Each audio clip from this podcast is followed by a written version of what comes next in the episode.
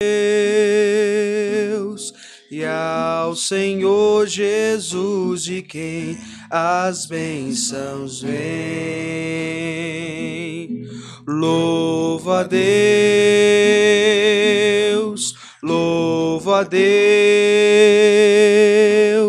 e ao Senhor Jesus de quem as bênçãos vêm. Louva a Deus. Louva a Deus, louva a Deus,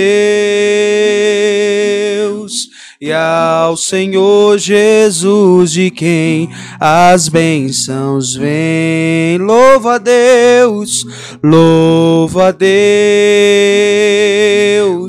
Louva a Deus e ao Senhor, e ao Senhor Jesus, de quem as bênçãos vêm. Se o coração, se o coração abrir, abrir águas vivas, águas vivas do interior irão fluir. Se o coração, se o coração abrir,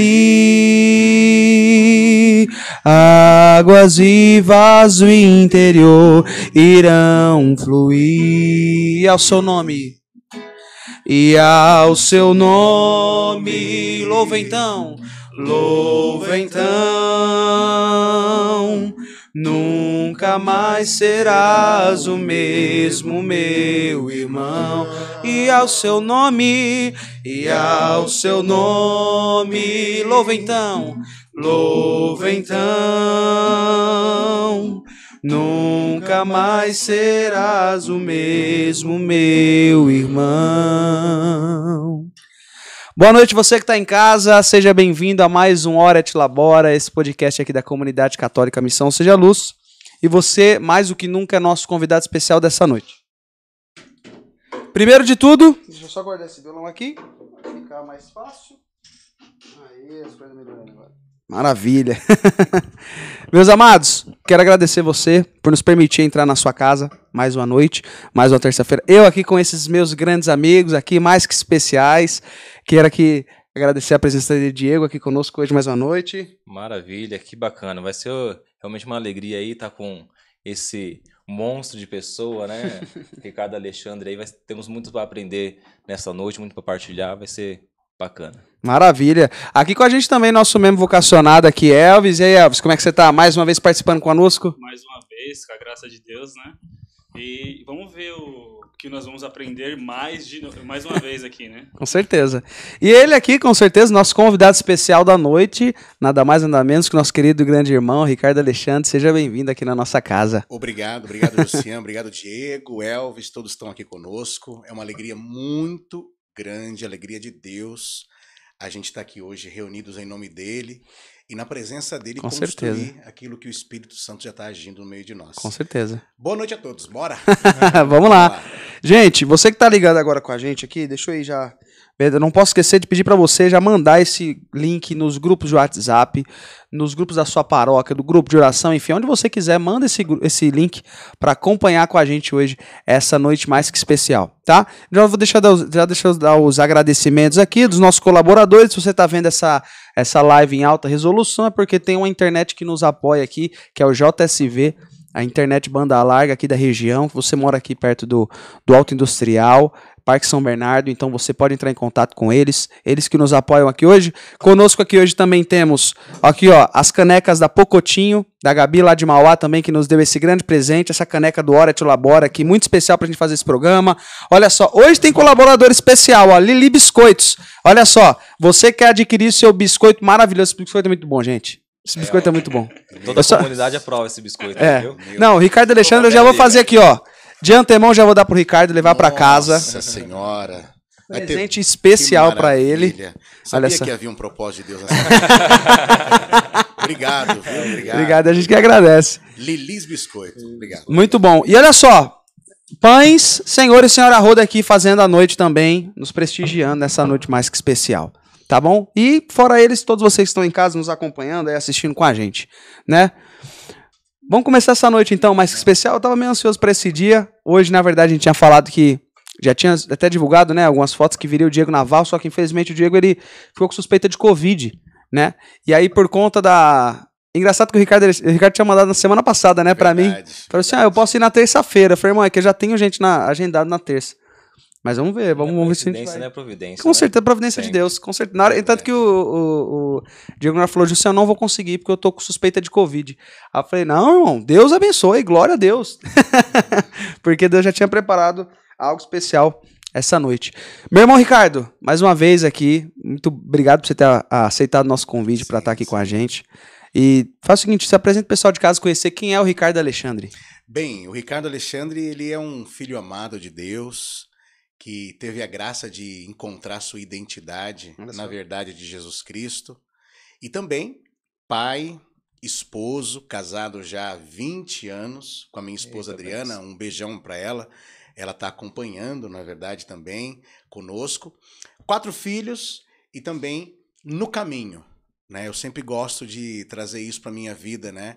Eu sou alguém que Deus escolheu para caminhar com Ele e para Que bom.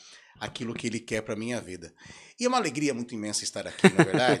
na Quantos verdade, anos já tem o- os filhos? os meus filhos, os meus quatro filhos, o Rafael, que é o mais velho, tem 18 anos. E depois nós temos aí mais três meninas. A Vitória, de 15 anos, a, a, Maria, a Sara, de 13 anos, e a Mariana, de 8 anos. Bacana, então lá em casa as mulheres, elas são maioria, maioria, viu? Não tem jeito. Olha só que coisa boa. Mas é uma benção, né? E, e, Ricardo, o pessoal que tá em casa conhecer um pouco, fala pra gente como é que, que foi a, a- o Ricardo Alexandre, a gente se conheceu na igreja. Eu lembro que até hoje eu comentava com o Diego esses dias, né? Eu falei, cara, tem uma pregação do Ricardo que eu vi, Sim. cara, que na época eu tava aprendendo a pregar vestes. ainda. Eu tava aprendendo a pregar assim, tava estudando, né? Que a gente tá Sim, estudando ali roteiro sim, de sim, pregação, sim. como escrever um roteiro. E um dia o Ricardo pregando no grupo de oração, eu falei, caramba, esse cara fez um roteiro muito bom, cara. Uma análise Né? técnica Eu falei, caramba, muito bom, cara. Foi muito bom. E até tava Sim, brincando. Falei, depois daquele dia eu fiquei pensando, cara, vou fazer um igual dele agora. Mas é uma benção, sim. Sim, sim, E me diz uma coisa, cara, como é que começou a sua experiência com Deus, assim? Onde que, que iniciou a, a tua vivência com Deus, até esse processo de encontrar sua vocação? Como é que foi? Então, a minha experiência com Deus, ela começa no seio da minha família. Então, a minha família é sempre católica, é, todos os meus familiares são do norte do Paraná. Os meus pais católicos sempre nos encaminharam para o batismo, para os sacramentos. Meus pais se mudaram aqui para o ABC, São Bernardo primeiro, é, em 83. E aqui então eu comecei a desenvolver minha infância, minha adolescência. E os meus pais então não tinham aqui aquela participação paroquial e ativa numa comunidade como havia lá numa cidade pequena do Paraná. Então, diante daquilo que nos alimenta, é aquilo também que nos faz crescer. Uhum. E na minha juventude, nem sempre o alimento que eu tinha era o espiritual. Era como todo jovem na minha idade possuía as diversas oportunidades que as distrações do mundo oferecem. E foi assim então, 14, 15 anos, me envolvendo aí com esse mundão, né, afora, Uhum. e claro, buscando algo para preencher um vazio que só Jesus poderia só. preencher. E com 16 anos, um amigo nosso chamado Luiz, um querido amigo, né, um abraço pro Luiz aqui também, ele convidou eu e a minha namorada, que na época namorava comigo, a fazermos um encontro de jovens com Cristo. Olha só, eu tinha 15 para 16 anos. Era o EJC Luz no Mundo. Hum. Na época, éramos o maior encontro de jovens da diocese. É em Mauá? Era hum, Santo André mesmo. Santo Santo André. André. ali na paróquia Santo Antônio. Hum. Né? Era, éramos a maior expressão de jovens daquela época. Isso há 24 anos atrás. Olha só. Tanto que o coordenador do encontro, que era o Luciano, ele era o coordenador do Ministério Jovem da Renovação Hum. naquela época. Na época da piedade, dentro do movimento, do Olha só. Sandro, há muito tempo atrás. E nós fomos convidados a fazer aquele encontro, e foi um fim de semana onde, como a gente sabe, né, anunciado o querigma, é, a gente é levado a viver a experiência da efusão do Espírito. E naquele fim de semana eu tive uma experiência realmente transformacional só. com o Espírito Santo, fui liberto ali de muitos vícios, de muitos comportamentos, muita eh, vida torta que eu possuía e fui convidado a caminhar com Jesus depois no grupo de oração. Então, normalmente os encontros assim eram encontros de, de pesca, né, de experiência de imersão, de intensidade do poder de Deus. E depois a gente perseverava no grupo de jovens. Uhum. E a partir dali, então, eu e a minha namorada, nós começamos a frequentar todo sábado o grupo de jovens para alimentar aquela experiência que nós tivemos naquele fim de semana. Então foi exatamente em março de 1996. Nossa, lembro até a data. Tá? Março de Entendi. 1996. Vocês já Tá eram nascidos já ou não? Eu não, eu não tinha nascido ainda, não. O Luciano não tinha nascido, né? Eu tinha quatro anos. Quatro anos, Quatro olha anos. só, que Quatro? maravilha. É. E eu digo mais, só vim nascer dois anos depois, em, em Tá 98. vendo? Meu Deus, que- olha só que alegria. Eu tô me sentindo um monstro. Dinossauro, né? Tá, tá sentindo o Luizinho. É só É jovem mais verdade, tempo. É jovem mais jovem Tá mais sentindo o Luizinho da renovação. Eu brinco É, com o Luizinho. é Lembra do verdade, é Luizinho? verdade. Quando eu era jovem, eu falava isso pro Luizinho. Luizinho, você é um Você monstro. é o dinossauro É um da... dinossauro. Poxa vida, chegou a minha era. Então ali começou a minha experiência com Deus. E algo muito importante, aquela experiência era tão, foi tão forte naquele final de semana, mas o mais importante mesmo foi o trabalho que veio depois. O grupo de jovens que a gente se reunia todo sábado e depois foi pro domingo, é sempre no final de semana, pra você- ter uma ideia, era um grupo de jovens com 300 jovens, Nossa. não é? 300 jovens. Nessa paróquia. Santo Nessa Antônio. paróquia Santo Antônio, lá em Santo André. E se você chegasse um determinado horário, você já não entrava na igreja mais. Uhum. Tantos jovens que tinham. Olha só. Então, havia, naquele tempo, né, de modo especial, cada tempo tem a sua fecundidade, Sim. havia uma fecundidade de muita quantidade, até mesmo porque essa experiência dos jovens com o efusão do Espírito era, muito nova. Sim. Era- eram poucos encontros que havia. Ó, Não é? o... Quem era o pároco na... nessa época? Na época era o Padre Enzo. Ele Enzo. ficou ali quase 30 anos na paróquia, o Padre Enzo, Padre Ascenso. E ele encabeçava junto com, com jovens ou não? Ele é um padre italiano, na- da, da- de origem é da região da Calábria, então alguém muito reservado na, na sua afetividade, nas suas emoções, mas ele dava total Liberdade. liberdade. Então Uhum. ele criou um elo de confiança com os coordenadores e isso era potencializador É. para o trabalho. Porque normalmente para ser fecundo qualquer coisa, né, dentro da igreja, eu acho que tem que ter a mão sacerdotal, né? Sim, Se não sim. tiver a mão sacerdotal, É, pode ter certeza gente que, acaba- que Sim, não teria, seria certeza. impossível ter esses 300 jovens dentro Com de uma capela. certeza. Então, nós tínhamos. Havia ali, né, no grupo, uma liberdade muito grande, a confiança, porque era um grupo de jovens com muita, muito alicerce, muita formação, Hum. manifestação dos carismas. Nós tínhamos um, um- um ministério de música muito, muito forte na época, dois ou três ministérios de música. Olha que bom. É, gravamos até um CD depois, um ano depois, chamado né, Eu Quero Ir para o Céu, que foi o CD do primeiro CD Luz do Mundo Olha também. Hum. Então, era muito fecundo. E como, o como o Diego falou, a- o padre, embora ele não se familiarizava com aquela espiritualidade, ele via os frutos do trabalho. Então, contra os- diante dos frutos e dos resultados, não tem argumentos.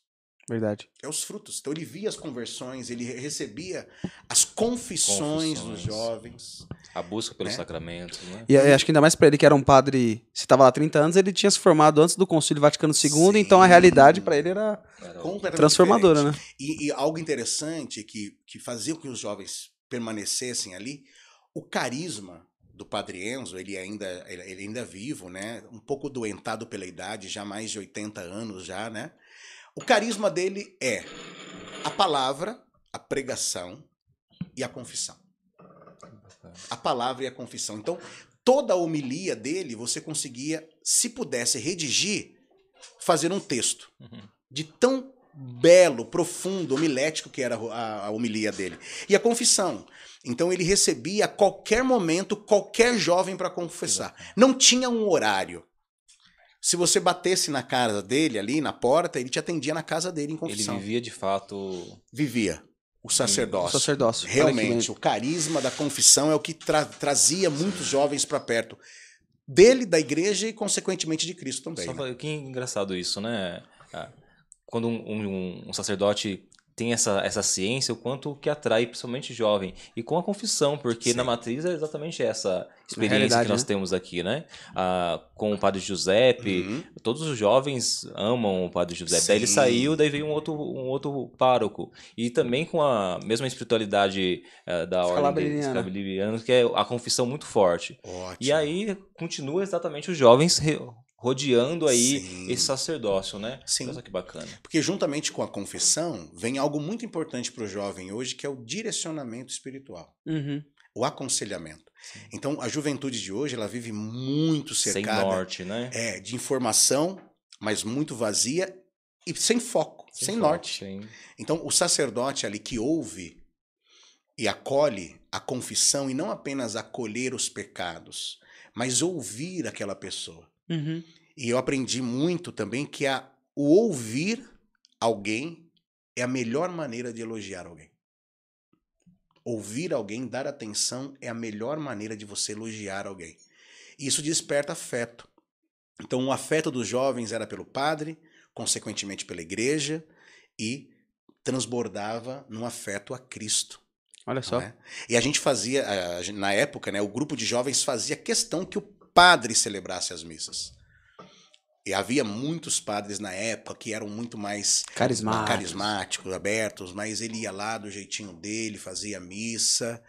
E embora muita música, muita coisa, e o padre era bem, né, na liturgia ali, ele, né, cingia o rim ali, né, apertava a mão, se beliscava e permanecia firme na missa. Era muito bom, muito bom, muito bom. Que legal. E me diz uma coisa, depois desse, desse processo, então, foi ali que foi a primeira experiência do Ricardo dentro desse grupo, essa experiência de oração, que depois veio o grupo de oração do Mundo. Exatamente. Então, havia os encontros de jovens, que eram feitos cerca de quatro encontros por ano. Nós fazíamos na PA em Santo André. Uhum. Reunia cerca de 300 jovens Olha só. cada encontro. Então havia uma disputa, uma briga por ficha para se inscrever. e a gente fazia questão de trabalhar com clínicas de recuperação. Então nós entrávamos em contato com algumas clínicas de recuperação e dentro com a diretoria fazíamos acordo para que os internos viessem para o encontro. Que bacana. Então isso daí era Que era sacada, algo, né? algo, algo importante. Sim, a gente sim, ia sim. lá, a gente ia, nós íamos, buscávamos jovens na clínica, trazíamos para o encontro e levávamos eles de volta. Né? E tinha uma Se equipe que dava- responsabilizava por se todo- responsabilizava. Então, esses encontros aconteciam e, E que claro, desafio também, né, Sim, Ricardo? Eu acho sim. fantástico. é, o olha, jovem, jovem é bacana por causa disso, né? É Sim. ousado mesmo, né? nossa, Não- Muitas vezes eu acho que a primeira vez nem sabia o que fazer, nem como fazer, mas tem essa Verdade. coragem, essa, essa Verdade. né? e isso foi, Bacana. foi isso, isso é, motivava muito mais os jovens. Uhum. Então, esses quatro encontros eram feitos através do convite dos jovens que tinham feito a experiência e principalmente também dos jovens que nós íamos buscar aonde forem, onde, onde fosse necessário para trazer para essa experiência. E algo muito importante também, os encontros Sim. semanais, que era o grupo de, de, de jovens. Agora, tinha um diferencial no nosso encontro, no nosso grupo. Era a formação. Era então, nós forte. tínhamos pelo menos cerca de três aprofundamentos sobre a igreja Olha só. Por ano. Então, entre um encontro e outro, nós tínhamos um aprofundamento sobre a igreja. Catecismo, doutrina. Quem pregou muito pra gente os, os aprofundamentos na época foi o Deraldo. O Deraldo, ele é um pregador da diocese muito muito conhecido, ele morou um tempo na comunidade de Anunciação com Edson, Uhum. ele morou com o Gilberto na casa Madre Teresa durante um tempo. E depois, muitas complicações de saúde, ele veio a falecer. Ele pregava aqueles retiros, nós chamávamos pregadores de fora também, de outros grupos, dioceses. Então, aqueles, aquelas experiências com aprofundamento era, era fundamental. Aquilo dava um alicerce pra gente, que podia haver vento, podia vir vento, chuva, alagamento, que a gente estava firme na fé. Né? Então, naquele tempo, eu me apaixonei muito né, por Jesus, mas eu me apaixonei pela verdade da igreja. Então, cada vez que eu conhecia mais a palavra, a verdade da igreja, eu ficava encantado com a esposa de Cristo. Isso foi fortalecendo tanto eu quanto a minha namorada Uhum. na época nesse caminho é, de perseverança, né? Nesse caminho. Começou 24 anos atrás e estamos caminhando até hoje. né? Então sua esposa é, te acompanha desde essa época. Sim, justamente. A minha esposa me acompanha desde, desde essa época. Então nós fizemos aquele retiro juntos Olha e que isso foi fortalecendo o nosso namoro, foi purificando o nosso namoro, foi convertendo, convertendo e santificando o nosso namoro. E depois nós nos casamos aí depois de alguns anos e veio os filhos e, e tudo que mais. bênção, cara. Tudo E, mais. e me- me diz uma coisa, agora que você falou da. Você tá falando dessa presença das formações, né? Antigamente, sim. que era algo fundamental. Você acha que é hoje que falta hoje essa realidade de. de como é que eu posso dizer? De estabilidade na fé que, era, que essas formações lá atrás traziam? Sim, olha só, é, são, são tempos diferentes, Aham. né? Porque há 24 anos atrás, nós não tínhamos o acesso a conteúdo formativo como temos hoje. Sim. Então hoje você tem acesso a todos os documentos da igreja em PDF, em sites, você tem tudo o que você precisa, você encontra em vídeos, YouTube, cursos. Então havia uma grande riqueza a explorar e havia uma grande sede De Ah. conhecer. de conhecer. Então, e havia o quê? Havia normalmente uma escassez de, de fontes para você beber disso. Uhum. Então, o que, que era realmente os grandes momentos de aprendizado de conhecimento? Eram esses momentos onde vinham pessoas que tinham conhecimento e eles tinham um dom muito peculiar, que era tornar aquilo que é doutrina, magistério, tão simples. Decodificava isso pra gente. Mas hoje, respondendo a sua pergunta, Jussian, hoje nós temos acesso a muita informação. Mas eu vejo que hoje a sede né, é, é um pouco diferente. Então, por exemplo, é, eu, eu, eu aprendi assim, né? E até ensino isso para os meus alunos, né? Aquilo que a gente tem sempre, a gente acostuma. A gente só passa a valorizar aquilo que a gente não possui. Eu lembro que uns anos atrás, fui fazer uma missão numa, numa praia, numa praia não, numa cidade, numa cidade de Santa Catarina, pra, de praiana, né? Aham. E, o, e o rapaz que me acolheu, ele morava em frente da praia, Olha isso. na Praia Brava, né? Um abraço aí pro, pra Gisele e pro, pro Reginaldo, né? Eles moravam em frente da praia. Quando eu acordei de manhã, eu saí, eu vi aquela vista, uma das praias que mais tem surfistas né, no Brasil. Eu falei, nossa, vocês devem ir todo dia na praia. Falei, não, a gente nem vai. Porque para mim, aquilo era algo que eu não tinha. Então, normalmente, a gente busca aquilo que a gente não tem, mas não valoriza aquilo que tem sempre. Então, acontecia na realidade um tempo atrás. Não havia tantos locais para buscar esse conhecimento, se supervaloriza o que não tem, e hoje nós não valorizamos aquilo, que- aquilo que temos.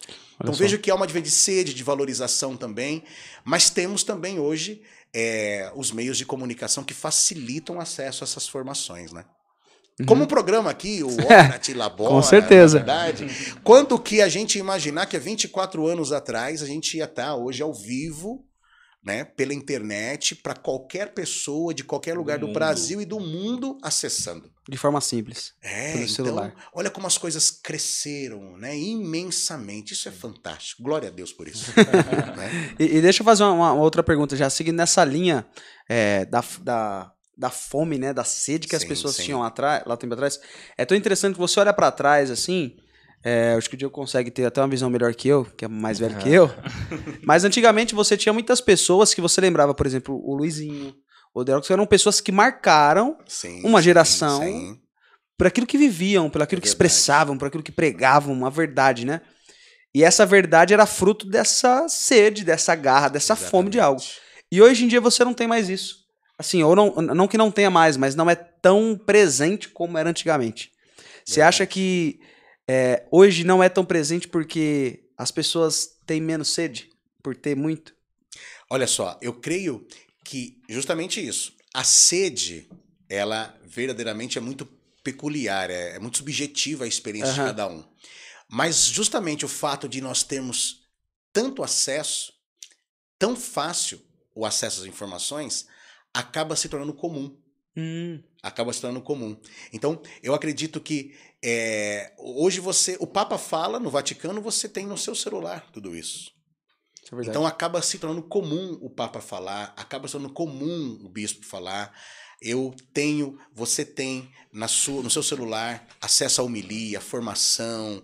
Então, às vezes, você vai na missa e você recebe a instrução, mas você consegue ali no celular um vídeo sobre aquele assunto com mais profundidade, com melhor instrução ainda. É verdade. E hoje ainda, a geração que nós vivemos, a geração é, cibernética da internet, o jovem de hoje ele é questionador. E o jovem é questionador.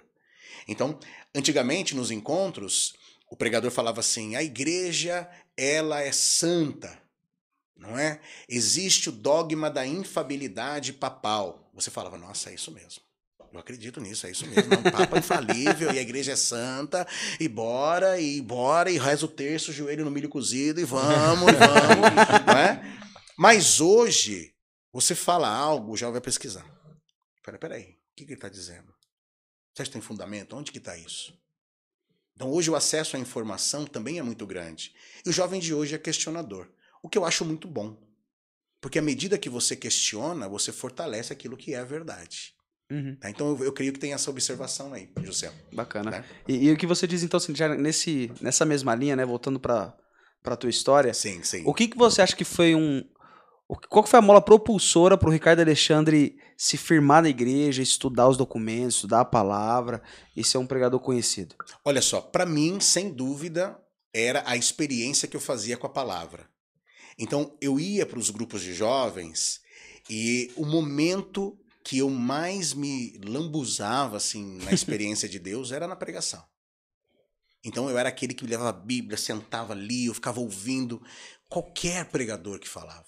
Aquilo me, me enchia os olhos e aquilo era transformador. E à medida que eu ouvia aquelas pregações aquilo me transformava, eu, falei, eu falava assim dentro de mim, né? O meu diálogo interno, né?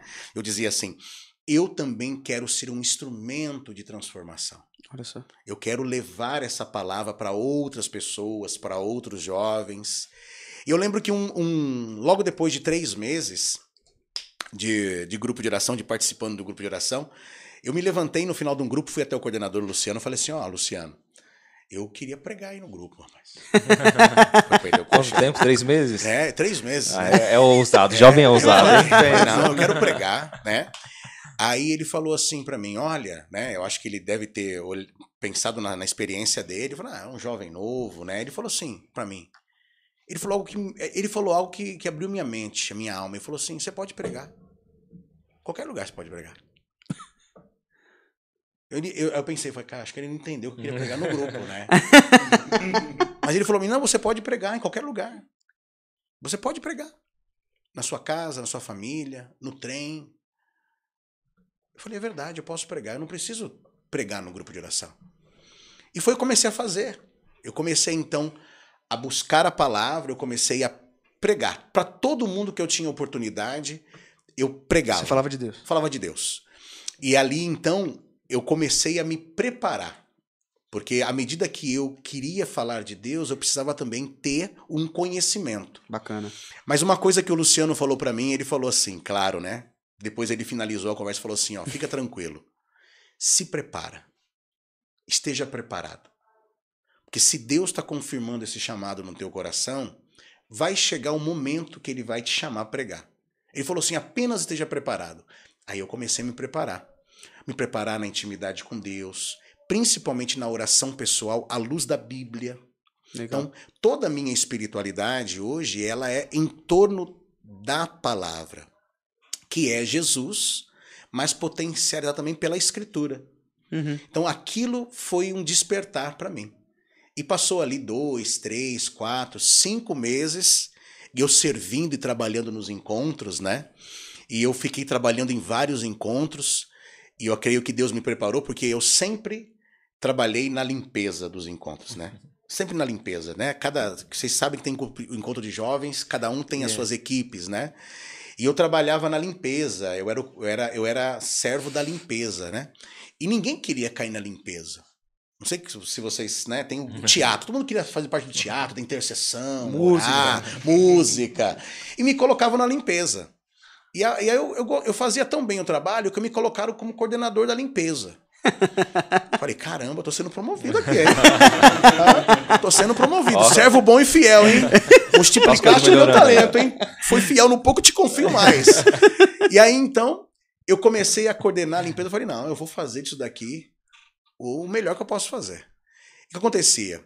Durante os momentos de limpeza, a gente limpava e tinha que ficar escondido para os jovens não ver a gente no encontro. Olha só.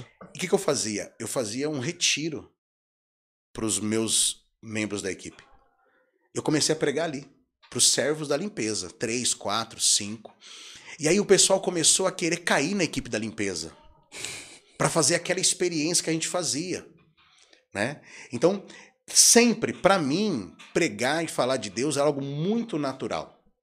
Em qualquer lugar, em casa, na família, é, em qualquer lugar, no trabalho, eu sempre tinha a Bíblia comigo e eu conseguia ali encontrar um momento e falar, poxa, aqui, essa palavra aqui, ela ela cai bem ao nosso coração. Só né? um adendo aí, Ricardo. Sim. Você me fez lembrar de São Benedito. Sim, É, sim. Já conheceu Sim, a história de São sim, Benedito? Sim, sim. São Benedito é, entrou no, no convento sem saber.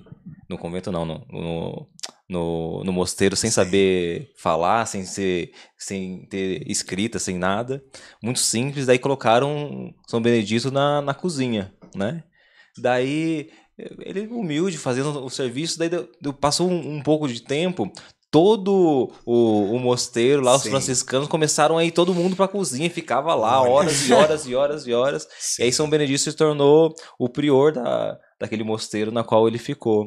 Porque realmente Que é, era um ensinamento gigantesco na Sim. simplicidade daquele homem. Servir, né? E ele se tornou prior sem, sem estudo nenhum, sem, Olha só que poderoso é, sem isso, muito né? esforço. Que poderoso. Era, era filho de, de escravos, né? Ele era Sim, São Benedito era, sim, sim. era negro. Fantástico. É a força de Deus, né? Sim, que age. né? exatamente. É a força de Deus que age. Aí eu comecei. Aquilo pra mim que o Luciano me disse foi impo- importante. O Luciano hoje ele tá em Teixeira de Freitas, na Bahia. Ele coordena o movimento da renovação lá na cidade de Teixeira de Freitas, né? Tem um trabalho de evangelização muito grande lá. Então aquilo que ele falou pra mim é isso. Falou: olha, você pode pregar em qualquer lugar. Você pode pregar. Mas se você quiser que Deus te coloque pregar pra outras pessoas, ou no grupo, ou no encontro, se prepare. Porque o seu momento vai chegar. Legal. E foi quando chegou o primeiro dia da minha pregação. Né? Aí esse dia aí. Você lembra? Você lembra do Eu tema? lembro. Quantos anos você tinha na primeira pregação? Eu tinha mais ou menos ali uns 17 anos, mais ou menos. Legal. 17 anos. Aí, Luciano. Né? Eu tava quase pra fazer 18 anos, né? Na verdade, eu- eu- não, não, não, desculpa, eu tinha 18 Olha o já. Futuro eu aí. tinha, porque eu já, tinha, eu já dirigia já, eu tinha um carro, né? Eu tinha 18 Era anos. 18 mais. É, isso mesmo. É, foi a minha primeira pregação. Aí o Luciano ia ter um encontro de jovens, ele falou assim: Ricardo, eu quero que você, você faça uma pregação no encontro sobre o filho pródigo. E normalmente, quando você vai fazer a primeira pregação, você dá o seu testemunho, não é? Você fala ali Uhum. daquela pregação que é a tua experiência. Nossa, eu fiquei assim muito feliz. Era algo muito importante compartilhar a experiência de Deus. Era muito sagrado, porque é a minha história de salvação. É a história de salvação dele que salvou a minha história. Então, compartilhar isso era muito sagrado. Uhum. E eu me preparei a semana inteira, né? A gente é jovem, a gente se prepara muito. E a gente se prepara, eu cortei cabelo, comprei uma camisa Nossa Senhora das Graças bonita, né? E minha pregação era no sábado, o encontro começava na sexta-feira. E eu tinha que trabalhar no sábado na empresa. E aí eu lembro que eu saía três horas da empresa e eu falava, eu tinha que sair rápido, porque a pregação era quatro horas. Nossa. E deu, foi dando 20 para as 3, eu fui adiantando o meu trabalho ali nas máquinas ali. É, era uma linha de, que montava motores e havia um carro muito grande na época, o Ômega, né? E quando o Ômega entrava naquela linha de motores, as máquinas eram pesadas, o, a- a- o torque era muito pesado. E quando foi 10 para as 4, eu adiantando, fazendo meu último carro, a máquina deu um torque, um tranco, bateu no meu queixo, quebrou os dois dentes da frente. Tá brincando. Os dois dentes da frente. Os dois dentes da frente. Mas quebrou na metade só, né? Mas quebrou, né? E era o dia da minha primeira pregação. Que né? maravilha. É, não sangrou nada. Eu falei assim: ah, Jesus, vamos lá. Vai com os, tem os Fui dois com os dentes. dentes quebrados, né? Mas foi uma experiência maravilhosa, né? Eu peguei o microfone assim, né? O coordenador falou assim: olha, eu vou chamar aqui um jovem que vai dar um testemunho aqui. Quero que vocês acolham com atenção. E eu fui pra lá, né? Peguei o microfone, né? Boa tarde. Aí, olha só, eu- ali eu já vinha que eu, eu já via que eu tinha dom de pregador, né? Ali eu já vi que naquela hora que eu falei, boa tarde, todo mundo olhou assustado, eu falei, fecha os seus olhos. Abaixa a sua cabeça.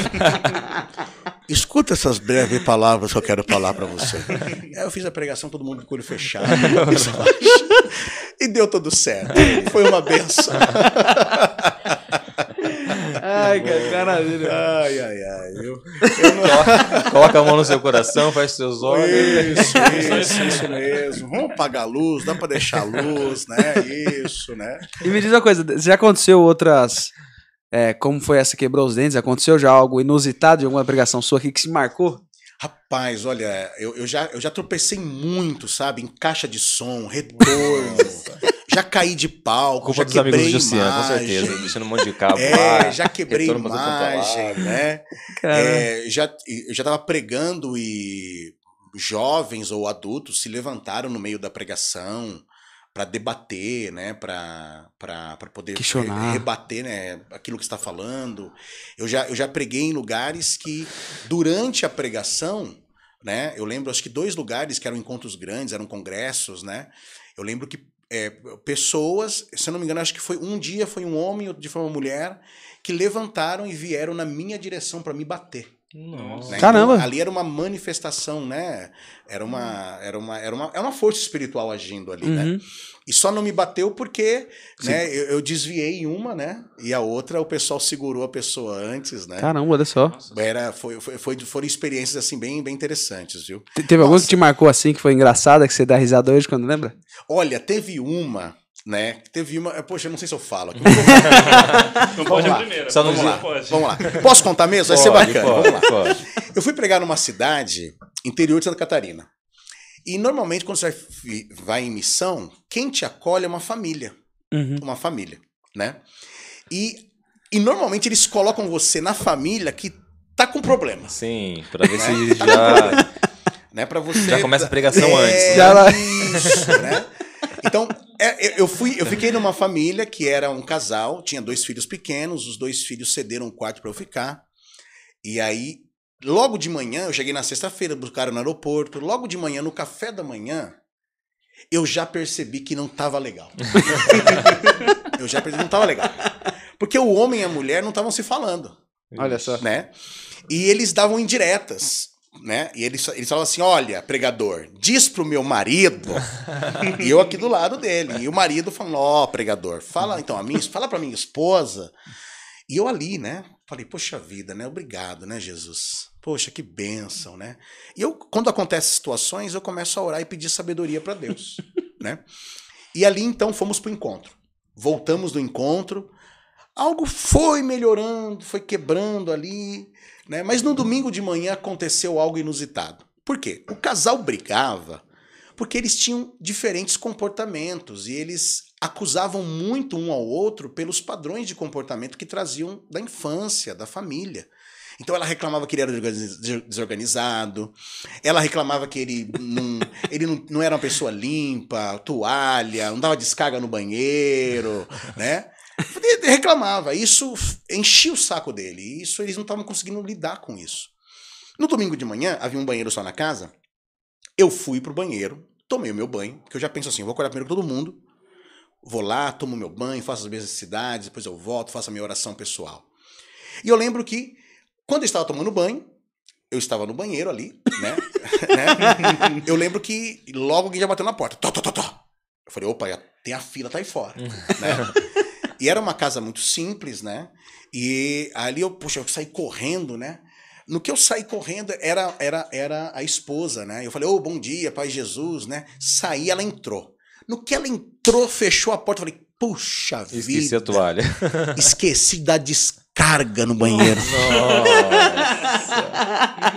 Nossa. Igualzinho meu marido. Nossa! Homem não presta mesmo. Sabe aquela vergonha? Rapaz, você tá viajando, você tá no outro estado, comendo comida diferente. Imagina a situação da obra, Não, né? é, não, é algo assim, né? É, aí aconteceu. Eu falei, "Vá, não, vamos lá, vamos lá, senhor. Segue o barco. Já passou vamos por lá, isso, já vai foi. anunciar. Né? E ainda risada assim, o cara é que já passou por algo semelhante. É, é verdade, é verdade. O pior é que depois, no, no domingo, ainda no domingo de manhã, fomos pro café. E a minha cara no café, aqui, ó. né? E a minha cara no café. E eu vi que a, a, a- mulher mulher, tá- ela, ela tava diferente comigo. Bem, fomos pro encontro, passou o dia inteiro no domingo, e pregação, e teve repouso no espírito, era era um aprofundamento de carismas, né? E aí acabou quatro horas, aí o coordenador falou: vamos chamar os testemunhos. Os testemunhos, né? Para quem quer dar testemunho, ótimo, tal, tal, tal. E foram muitas graças, muitas graças. E eu só ali orando, eu falei, poxa vida, bem que esse casal podia, né? Ser penetrado pela graça de Deus, né? Porque se, né, senão a gente vai tentar rezar com, com eles na casa deles. E eu ali, aí, eu- aí depois eu pensei assim, falei, não, acho que é melhor ela não falar, não. Porque vai que ela fala o que eu fiz hoje de manhã. De repente, mais alguém quer dar testemunho? A mulher levanta a mão. Só a mãozinha. Só a mãozinha. Mais alguém? Aí, mais alguém, Outra mais pessoa. alguém. E ela aqui. Eu falei, venha, minha senhora. Poxa, que alegria, a senhora me acolheu, né? Essa casa, né? Que alegria. E eu sentei do lado e falei, não. Não, Ela vai falar de tudo. Não, vai falar de- Mais menos do que da aconteceu hoje de manhã. falar da Vai pregação, falar né? da pregação. Claro. E aí, ela fez aquilo que eu não imaginava que ela ia fazer. Ela falou assim: Olha, eu vim para esse retiro brigado com meu marido. E eu achava que o marido tinha que ser um homem perfeito. Mas esse final de semana ficou um homem de Deus na minha casa. E Deus falou comigo nesse final de semana. De manhã no banheiro. De manhã. E ela foi falando, eu fui me encolhendo. Eu falei, não, ela não vai falar, ela vai falar. E ela falou. Ela falou: olha, eu sempre com meu esposo, que ele é desorganizado, não dá descarga, mas hoje de manhã o pregador foi no banheiro e não deu descarga. Nossa. Aí eu me encolhi. Aí ela começou a chorar naquela hora, falou assim: olha, obrigado. Eu não estou brincando, ela falou isso. Ela falou: obrigado por ter ficado na minha casa. E ali, claro, né? Ela falou emocionada, depois a gente levou isso no muito bom Sim, humor. claro. Ela falou assim: Olha, porque eu acredito que você é um homem de Deus. Porque o teu cocô restaurou meu casamento. Porque tá- ela, não, porque ela viu que, Sim, Sim. sim. É que não era só o marido Na dela. hora, a minha reação foi mais ou menos que nem a de vocês. Todo mundo ficou assim. e depois ela foi explicando, porque eu entendo que todo mundo falha. Todo mundo é humano. E o meu marido é humano. E depois ali caiu na brincadeira, né? E o mais interessante, o que aconteceu? Acabou o retiro, aí todo mundo vai se despedir do pregador, né? Aí o pessoal falou, ô Ricardo, no próximo encontro eu quero que você vá lá em casa e caga em casa.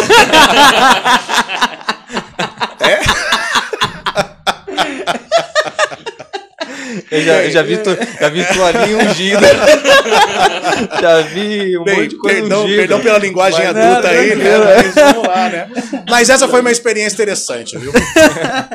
Ai, meu Deus do céu, né? É meu Deus do céu. Então é, é uma, uma experiência interessante. Pra você ver como que Deus, ele usa diversas maneiras de fazer a graça com a vida de alguém. Mas eu, eu acho Né? que dá pra voltar um pouquinho naquilo que você começou falando, né? Muitas vezes a geração de agora procura muita.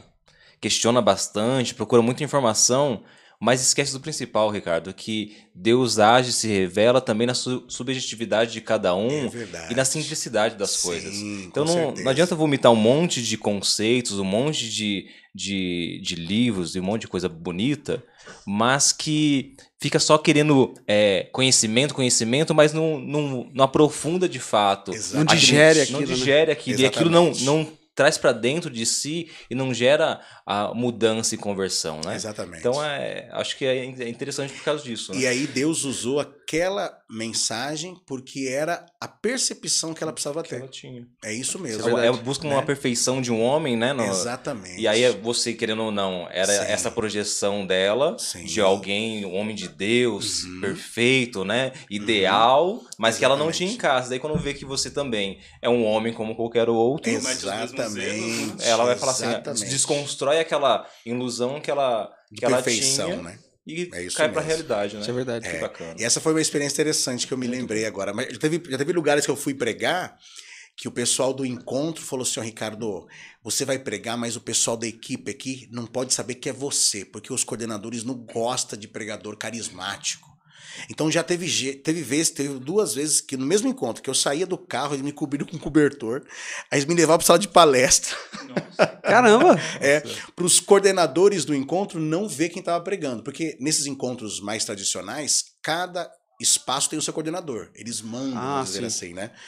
Essa também foi uma experiência bem interessante. Uma, eu me lembrei de outra também. Diga, Me diga. lembrei. Olha só, eu fui pregar um retiro de casais, eu e minha esposa, né, lá em é, Camboriú, se eu não me engano. E o, o pessoal ficou de me buscar sete horas da manhã no aeroporto para eu poder fazer o retiro, né? E eu não sei que cargas d'água eles não me buscaram. não me buscaram. Eu não sei que cargas d'água, né? Se eu não me engano, acho que a pregação era somente porta do almoço ou à tarde. E eu fiquei lá com a minha esposa. E ligava, ninguém atendia, porque eles estavam num lugar que não Sem tinha sinal. sinal. E o rapaz que ficou me buscar, eu creio que ele se atrapalhou um pouco. Ele, bem, deu ruim, né? e nós ficamos lá das sete até as três horas da tarde. Na- às três horas da tarde. Ali esperando, né? Esperando. Isso aconteceu também. Isso eu lembro. Olha só. né? Olha, foi. Eu, eu falei, eu, eu, eu- somos humanos, né? Sim. O fato da gente não se comunicar, eles não dar satisfação, minha vontade, eu, sincero, era de pegar o voo de volta. Porque eu não tinha né? Informação, fica- eu não sabia o que ia acontecer. Eu estava ali, né? Não sabia, não tinha o endereço do lugar, né? Essa foi uma, uma, uma, uma experiência Mas você diferente. ainda pregou no dia. Preguei, preguei. Aí o pessoal me achou lá, tudo mais. Você, Ricardo. Depois eu fui lá, preguei no dia, preguei no outro dia também, deu tudo certo. Olha só. Muitas experiências de carro também, né? Então, nós tínhamos uma Doblô azul e nós viajávamos muitos estados do Brasil Com ela. com a Doblô. Então, nós íamos sempre em três missionários. Então, acabava o grupo aqui, né? Nós tínhamos um grupo de adultos, né? Acabava o grupo aqui, a gente pegava a Doblô, saía daqui 11 da noite na sexta-feira, chegava para Mato Grosso, duas da tarde pregar um retiro. Pregava o retiro, saía de lá, duas da tarde para chegar aqui para trabalhar no outro dia, né? E tem várias experiências, várias. Olha só. Já fui assaltado em retiros, roubo. No retiro? É, no próprio retiro. É, tem uma experiência. Não sei se eu posso falar, tem Vai, aqui? com É, certeza, tem uma, tem uma aqui. Eu lembro que nós fomos pregar um, um retiro, uma formação, era um congresso para casais, em Niterói, no Rio de Janeiro. Era um congresso para casais. No sábado, eu ia dar uma formação fechada para os membros de vida e aliança da comunidade. E no domingo era um congresso para casais. E no sábado foi um dia incrível, assim, muito profético. E o nome da comunidade, ele era um nome que falava de martírio, de entrega, era a comunidade Cordeiro de Deus, né? E ali então, ah, naquele dia, Deus falou muito que, olha, é, eu vou, eu vou fazer de vocês mártires nesta terra. Vocês vão derramar o sangue por mim. É claro, era uma analogia do Espírito e por que não também poderia ser algo muito real também, né? Nos tempos de hoje isso é muito real. Eu lembro que tinha um rapaz ali que acabou a pregação, acabou a pregação do sábado. O rapaz falou assim pra mim, chegou perto de mim e falou assim, né? Bem carioca, né? Falou, caraca. Ricardão, caraca! Essa palavra foi pra mim. Eu que- eu quero, dar o sangue, eu quero morrer por Jesus, eu quero dar vida, Ricardo. Ricardo, eu quero dar vida. Quando que vai ser esse negócio? Eu quero dar vida, eu quero rasgar o peito, eu quero dar vida por Jesus. Eu tô, tô inflamado. Você via que era uma catarse ali, uma Sim, inflamação do espírito. Eu falei pra ele, calma. Calma que vai chegar o momento, você vai dar vida por Jesus. Vai chegar a tua hora, o teu sacrifício de louvor, né? Bem, fomos descansar. Domingo de manhã acordamos, fui para a capela para oração pessoal. A hora que eu estou chegando na capela, eu vejo que tinha ali uma pessoa no corredor. No corredor. Eu olhei de longe, eu pensei que era alguém da comunidade, né? Aí eu falei, opa, bom dia. Aí a pessoa perguntou, onde você vai? Eu falei, eu vou na capela rezar. Ele falou assim, não, você vai descer para a cozinha. Daquele jeito. E tava meio tá bom, escuro, né? né? Apagado. Falei, não, não, vou orar aqui na capela. Ele falou, não, você vai descer pra cozinha agora. Falei, não, fica tranquilo, eu vou tomar, rezar, depois eu tomo café. Ele deu um passo pra frente, veio a luz, era o assaltante, com 38, ele apontou pra mim e falou assim, você vai pra cozinha. Eu falei, eu vou pra cozinha. Eu disse alguma coisa ao contrário? Eu tava meio acordando ainda, né, sem entender, desci dois lances de escada, cheguei na cozinha, já tinha dois membros consagrados, de joelho, com a mão na nuca, de frente para uma copa de madeira, uma cruz e a medalha de São Bento no meio. Me colocou do lado, de joelho, mão na nuca. E aí, quando eu fui perceber o movimento, o que aconteceu? Quatro assaltantes, né, lá- quatro assaltantes invadiram a comunidade, a chácara da comunidade. Olha só. Um deles estava revistando, dois deles revistando os quartos, um deles com a arma na nossa nuca e o outro no carro lá de fora.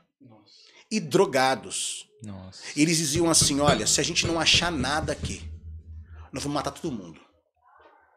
Se não achar, eu falei: pronto. Não tem. Comunidade, Comunidade nunca tem nada. Vai ter o quê? Cada porta que abre é uma imagem, cada gaveta que abre é uma, uma Bíblia. e aí, né, eu falei, meu Deus, meu Deus. De repente, eu pensei, não pode ficar pior, mas ficou. De repente, quem que acordaram? O rapaz do sábado, O que, que é da vida? que queria dar vida. Nossa. Acordaram ele, trouxeram ele pro meu lado, eu com a mão na nuca, ele com a mão na nuca. Ele olhou pra mim, eu olhei pra ele e falou: Caraca, Cardão, você falou que ia chegar a minha hora, mas não sabia que ia ser tão rápido. Bem, a gente fala hoje, né, rindo, mas naquela hora ali, meu Deus do céu, eu comecei a, meu Deus, eu vou morrer aqui. Tinha um filho só na época, eu vou morrer, eu vou morrer. Falei, o trabalho que vai dar, não vai caber o caixão na. Falei, meu Deus. Mas naquela hora ali, eu me, eu, eu, eu me dei de frente com a minha conversão. Eu falei, nossa, será que eu vou pro céu se eu morrer hoje?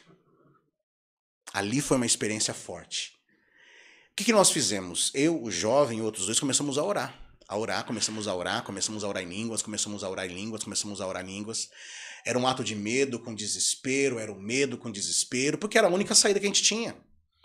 E começamos a orar em línguas, a orar em línguas, e, o- e o- e eles falavam pra gente calar a boca, ele ia matar todo mundo, e a gente começou a orar em línguas, orar em línguas, orar em línguas, de repente é, era, foi tão forte aquela experiência ali que a gente parou de orar, já não tinha mais nenhuma voz, e não tinha mais ninguém. Os quatro assaltantes tinham ido embora. Eles não roubaram nada. Não roubaram nada Olha só. não roubaram nada.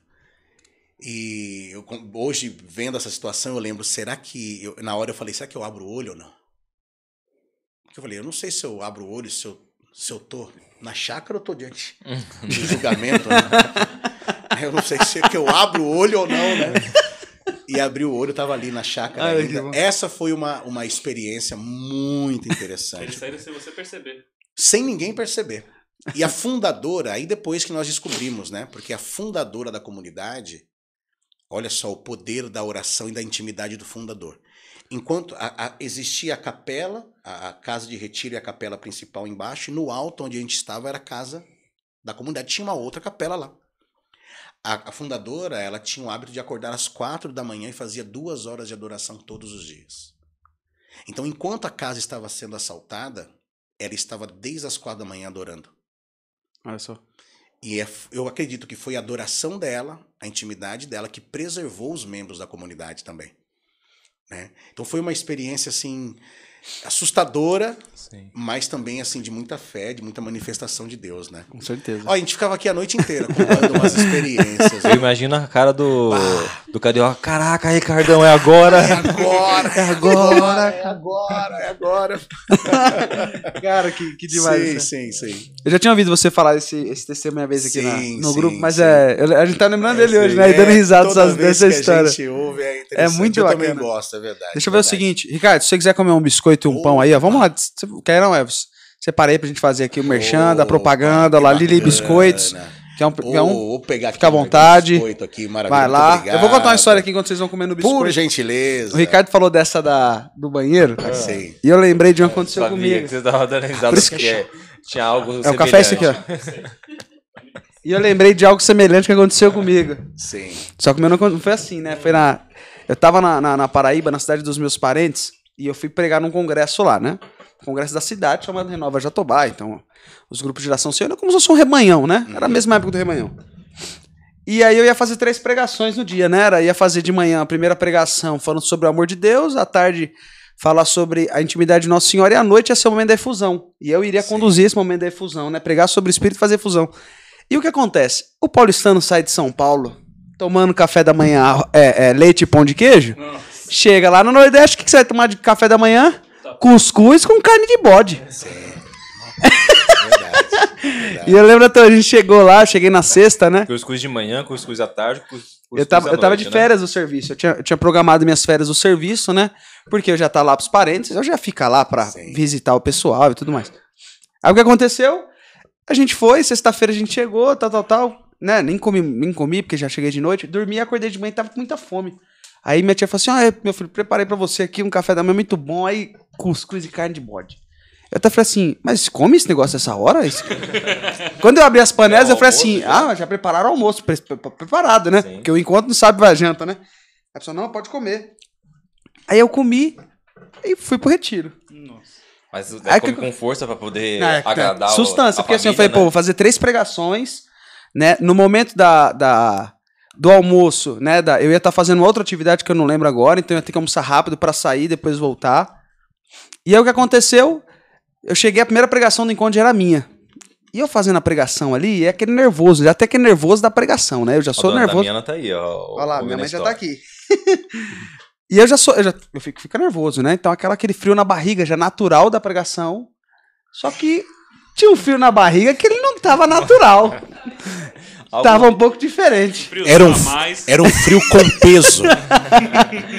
E aí, eu, eu lembro que no momento, teve um momento da aprovação que eu até parei, cara, que deu uma pontada tão forte na minha barriga que eu falei, feche seus olhos. e eu sentindo uma dor enorme aqui na barriga, assim, aí eu fiz aquela. Vamos rezar com a palavra. É um, é um combate espiritual, só pode. E eu falava assim, meu Deus do céu, me ajuda assim. O que, que é isso? Tem o diabo tá na minha barriga aqui, tá querendo. sim, sim, sim. e aí Deus, aí eu terminei a pregação, deu tudo certo. E ainda, só que assim, eu tenho uma particularidade que eu não consigo fazer minhas necessidades fora de casa. Ainda mais na escola, que é, É enquanto acontece na escola. E aí eu falei, vai ter que ser hoje, eu vou ter que procurar um banheiro aqui. E aí eu fiquei postergando, você fica relutando, né? Falei, não, não vou aqui agora, vou que esperar mais um pouquinho. E aí foi do horário do almoço e nada, e ali aquela, aquela guerra espiritual dentro da minha barriga acontecendo. E os anjos do bem com os anjos do mal ali. e os anjos do bem querendo derrubar meia dúzia dos anjos que estavam aqui dentro. E aí eu falei assim, não, vou ter que ir no banheiro. Então já tinha acabado de voltar do, do almoço, né? Aí eu falei assim, ah, eu não vou agora no almoço, porque o banheiro na hora do almoço é sempre mais cheio. Uhum. Fazer o seguinte, quando voltar a oração, eu vou correndo no banheiro, faço o que tenho que fazer e volto pra pregação, tô livre. Vou pregar sobre Nossa Senhora, uma paz. E aí, dois, duas coisas já aconteceram. Voltou o momento da oração, e eu fui no banheiro, o banheiro tava meio cheio, então daquela esperada pro banheiro esvaziar. E eu notei que o menino que tava ministrando, ele ministrou só uma música de louvor, ele já tava indo pra música de Espírito Santo, que a gente conhece, né? Quando ele já vai acalmando os ânimos pra voltar. É verdade. Aí eu falei, meu Deus, tem que ir rápido.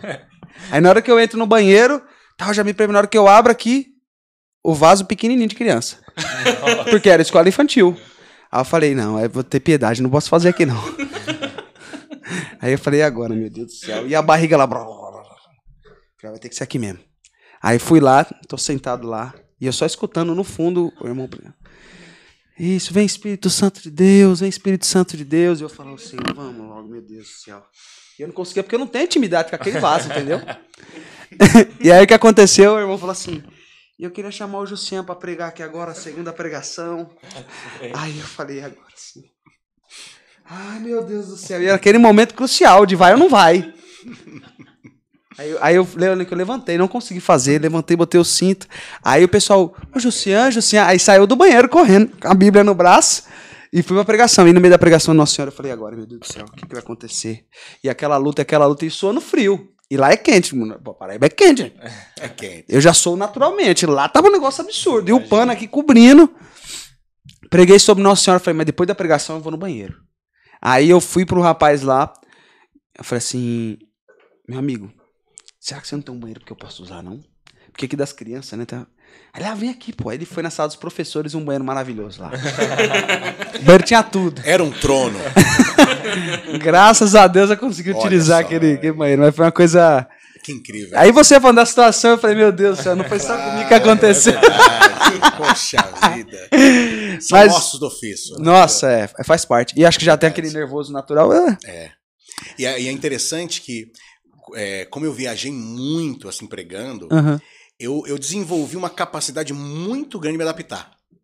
Então eu me adapto fácil ao horário, a lugar para dormir, me adapto fácil com a alimentação. Já não tem mais aquela resistência. Não, não, não. Então, aonde encostar eu durmo, né?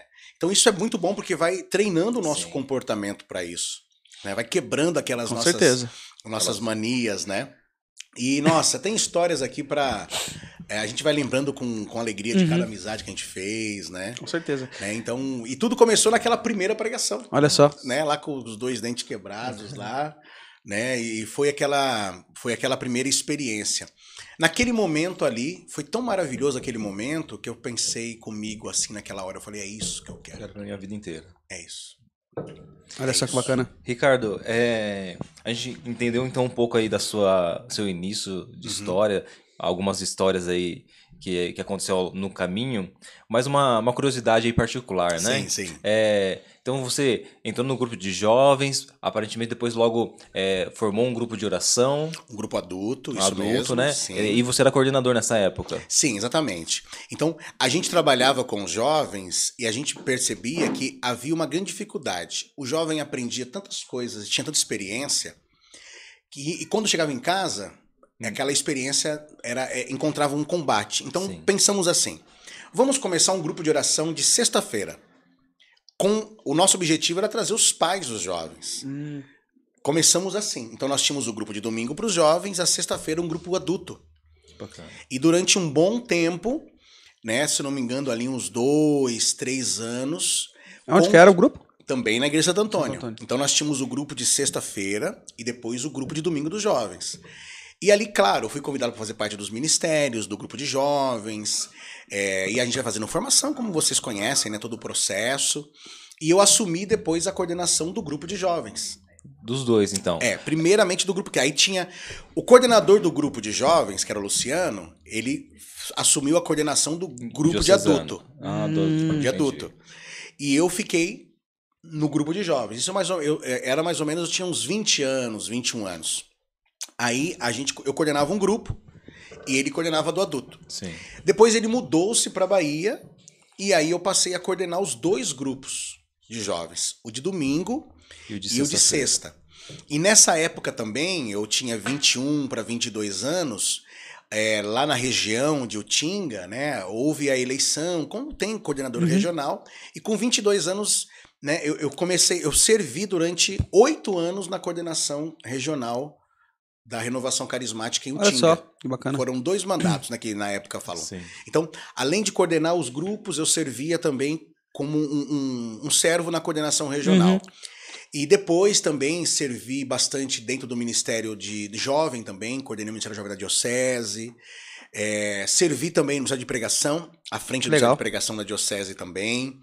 Né? Então, durante esse tempo, é, eu, eu fiquei muito a serviço do movimento, a serviço do grupo Uhum. e trabalhando, é claro, para levar a experiência, tanto para os jovens quanto para a família. Que bacana. E Né? isso conciliando tudo, todas essas atividades com o trabalho na Exatamente. metalúrgica, aparentemente. Exatamente.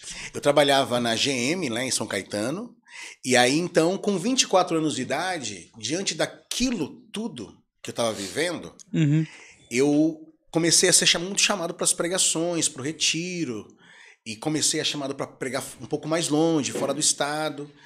E ali eu tomei uma decisão na época que fazia muito sentido para mim naquela época de me consagrar inteiramente à vida missionária. Olha que legal. E foi o que eu fiz. Na época, eu me desliguei da empresa para me dedicar À vida exclusivamente missionária. à vida missionária. Foram 13 Que bacana. anos completamente dedicados era, a isso. era esse ponto que eu queria chegar, Sim. Ricardo.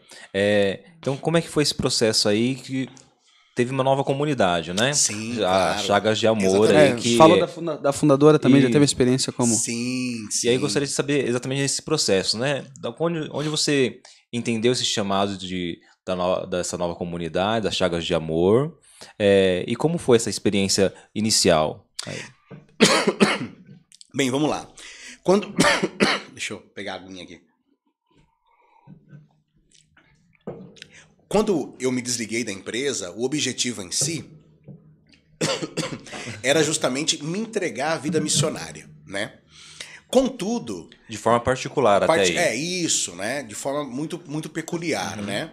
Então, nós tínhamos já, naquela época, uma casa de missão, uma casa missionária, Que era do grupo. do Luz no Mundo. Que era Luz do Mundo. Era uma casa que atendia pessoas em oração, dava formação. Era uma casa missionária. Na época, minha esposa era até a secretária da casa, né? E ali, quando eu dei esse passo de fé, né, os meus irmãos daquela época do grupo de jovens abraçaram comigo aquela causa. Falaram, não, nós vamos te ajudar, é uma causa, né? Vamos lá, vamos lá. E quando você tem a disponibilidade de passar mais tempo com Deus e servindo as pessoas, tá? Eu fui, eu fui fazendo essa escuta de Deus. O que, que Deus quer de mim? O que, que Deus quer de nós? E foi se doando, de fato, mais Sim, ainda, né? sim, Pela ó, pelos irmãos ali em volta, pela. Exatamente. Então, eu percebia que Deus queria algo muito mais naquele momento do que apenas o ministério. Então, ali nós tivemos a inspiração de iniciar a experiência da comunidade. Começou em 2006. 2006 foi quando nós fizemos aquela transição do grupo Luz do Mundo para o- a comunidade católica Chagas de Amor, Legal. né? É, a- nessa época que a gente fala da fundação, Todo o grupo fez essa, esse processo. não, na verdade, é, o, o nosso processo lá atrás era é bem diferente do que vocês fazem hoje. Uhum. Né? Naquele momento, automaticamente, todos que estavam naquele, naquela obra, naquela experiência, já eram Consagrado. vocacionados. Uhum. Vocacionados, né? Então, nós... Eu lembro que nós começamos um vocacional com 80 pessoas, que eram os servos, porque eu também estava fazendo o caminho. Isso. Então, naturalmente, eu, como parte do caminho, eu também tinha que estar com os outros irmãos. E a gente foi fazendo aquele processo. E eu lembro que na época também, eu tive a oportunidade de ir para Caxias do Sul, na comunidade Oasis. Né? Uhum. Fantástico. Nós fizemos a primeira escola de formação para consagrados e fundadores. A primeira de todas. A primeira de todas. que Quem, legal. quem pregou foi a, a Chica e a Verinha Uhum. que, é for- que foi formadora geral da Canção Nova. Então fomos durante três anos para lá. Né, viajando para Caxias, e aí eu, São a for- formadora é, geral. Ainda já era seis formação. Sim, seis módulos, é, né? isso mesmo, Eu isso fiz mesmo. o segundo. Sim, aquilo lá foi incrível, porque a gente trazia para cá e para as outras comunidades aquilo era muito rico. Né? Eu lembro que nós trazíamos fitas cassete, né? Fitas VHS, né? de vídeo Sim, sim. né, para das pregações. Então, foi uma experiência muito grande, maravilhosa. E é claro, à medida que o fundador da obra, ele vai se entregando e se consumindo pela obra e por amor aos irmãos, o carisma então ele vai se encarnando. Uhum. Então foi um processo natural, né, de Sim. encarnação daquele carisma naquele momento. E ali a gente tinha já uma grande, uma grande estrutura, né, que vinha do grupo de jovens, que a gente pôde potencializar com a comunidade e claro, fortalecer muito com as formações na época. Então a gente começou a não somente querer viver o carisma, mas nós começamos também a evangelizar Que legal. a anunciar. Então a gente tinha uma sede muito grande de anunciar, de evangelizar.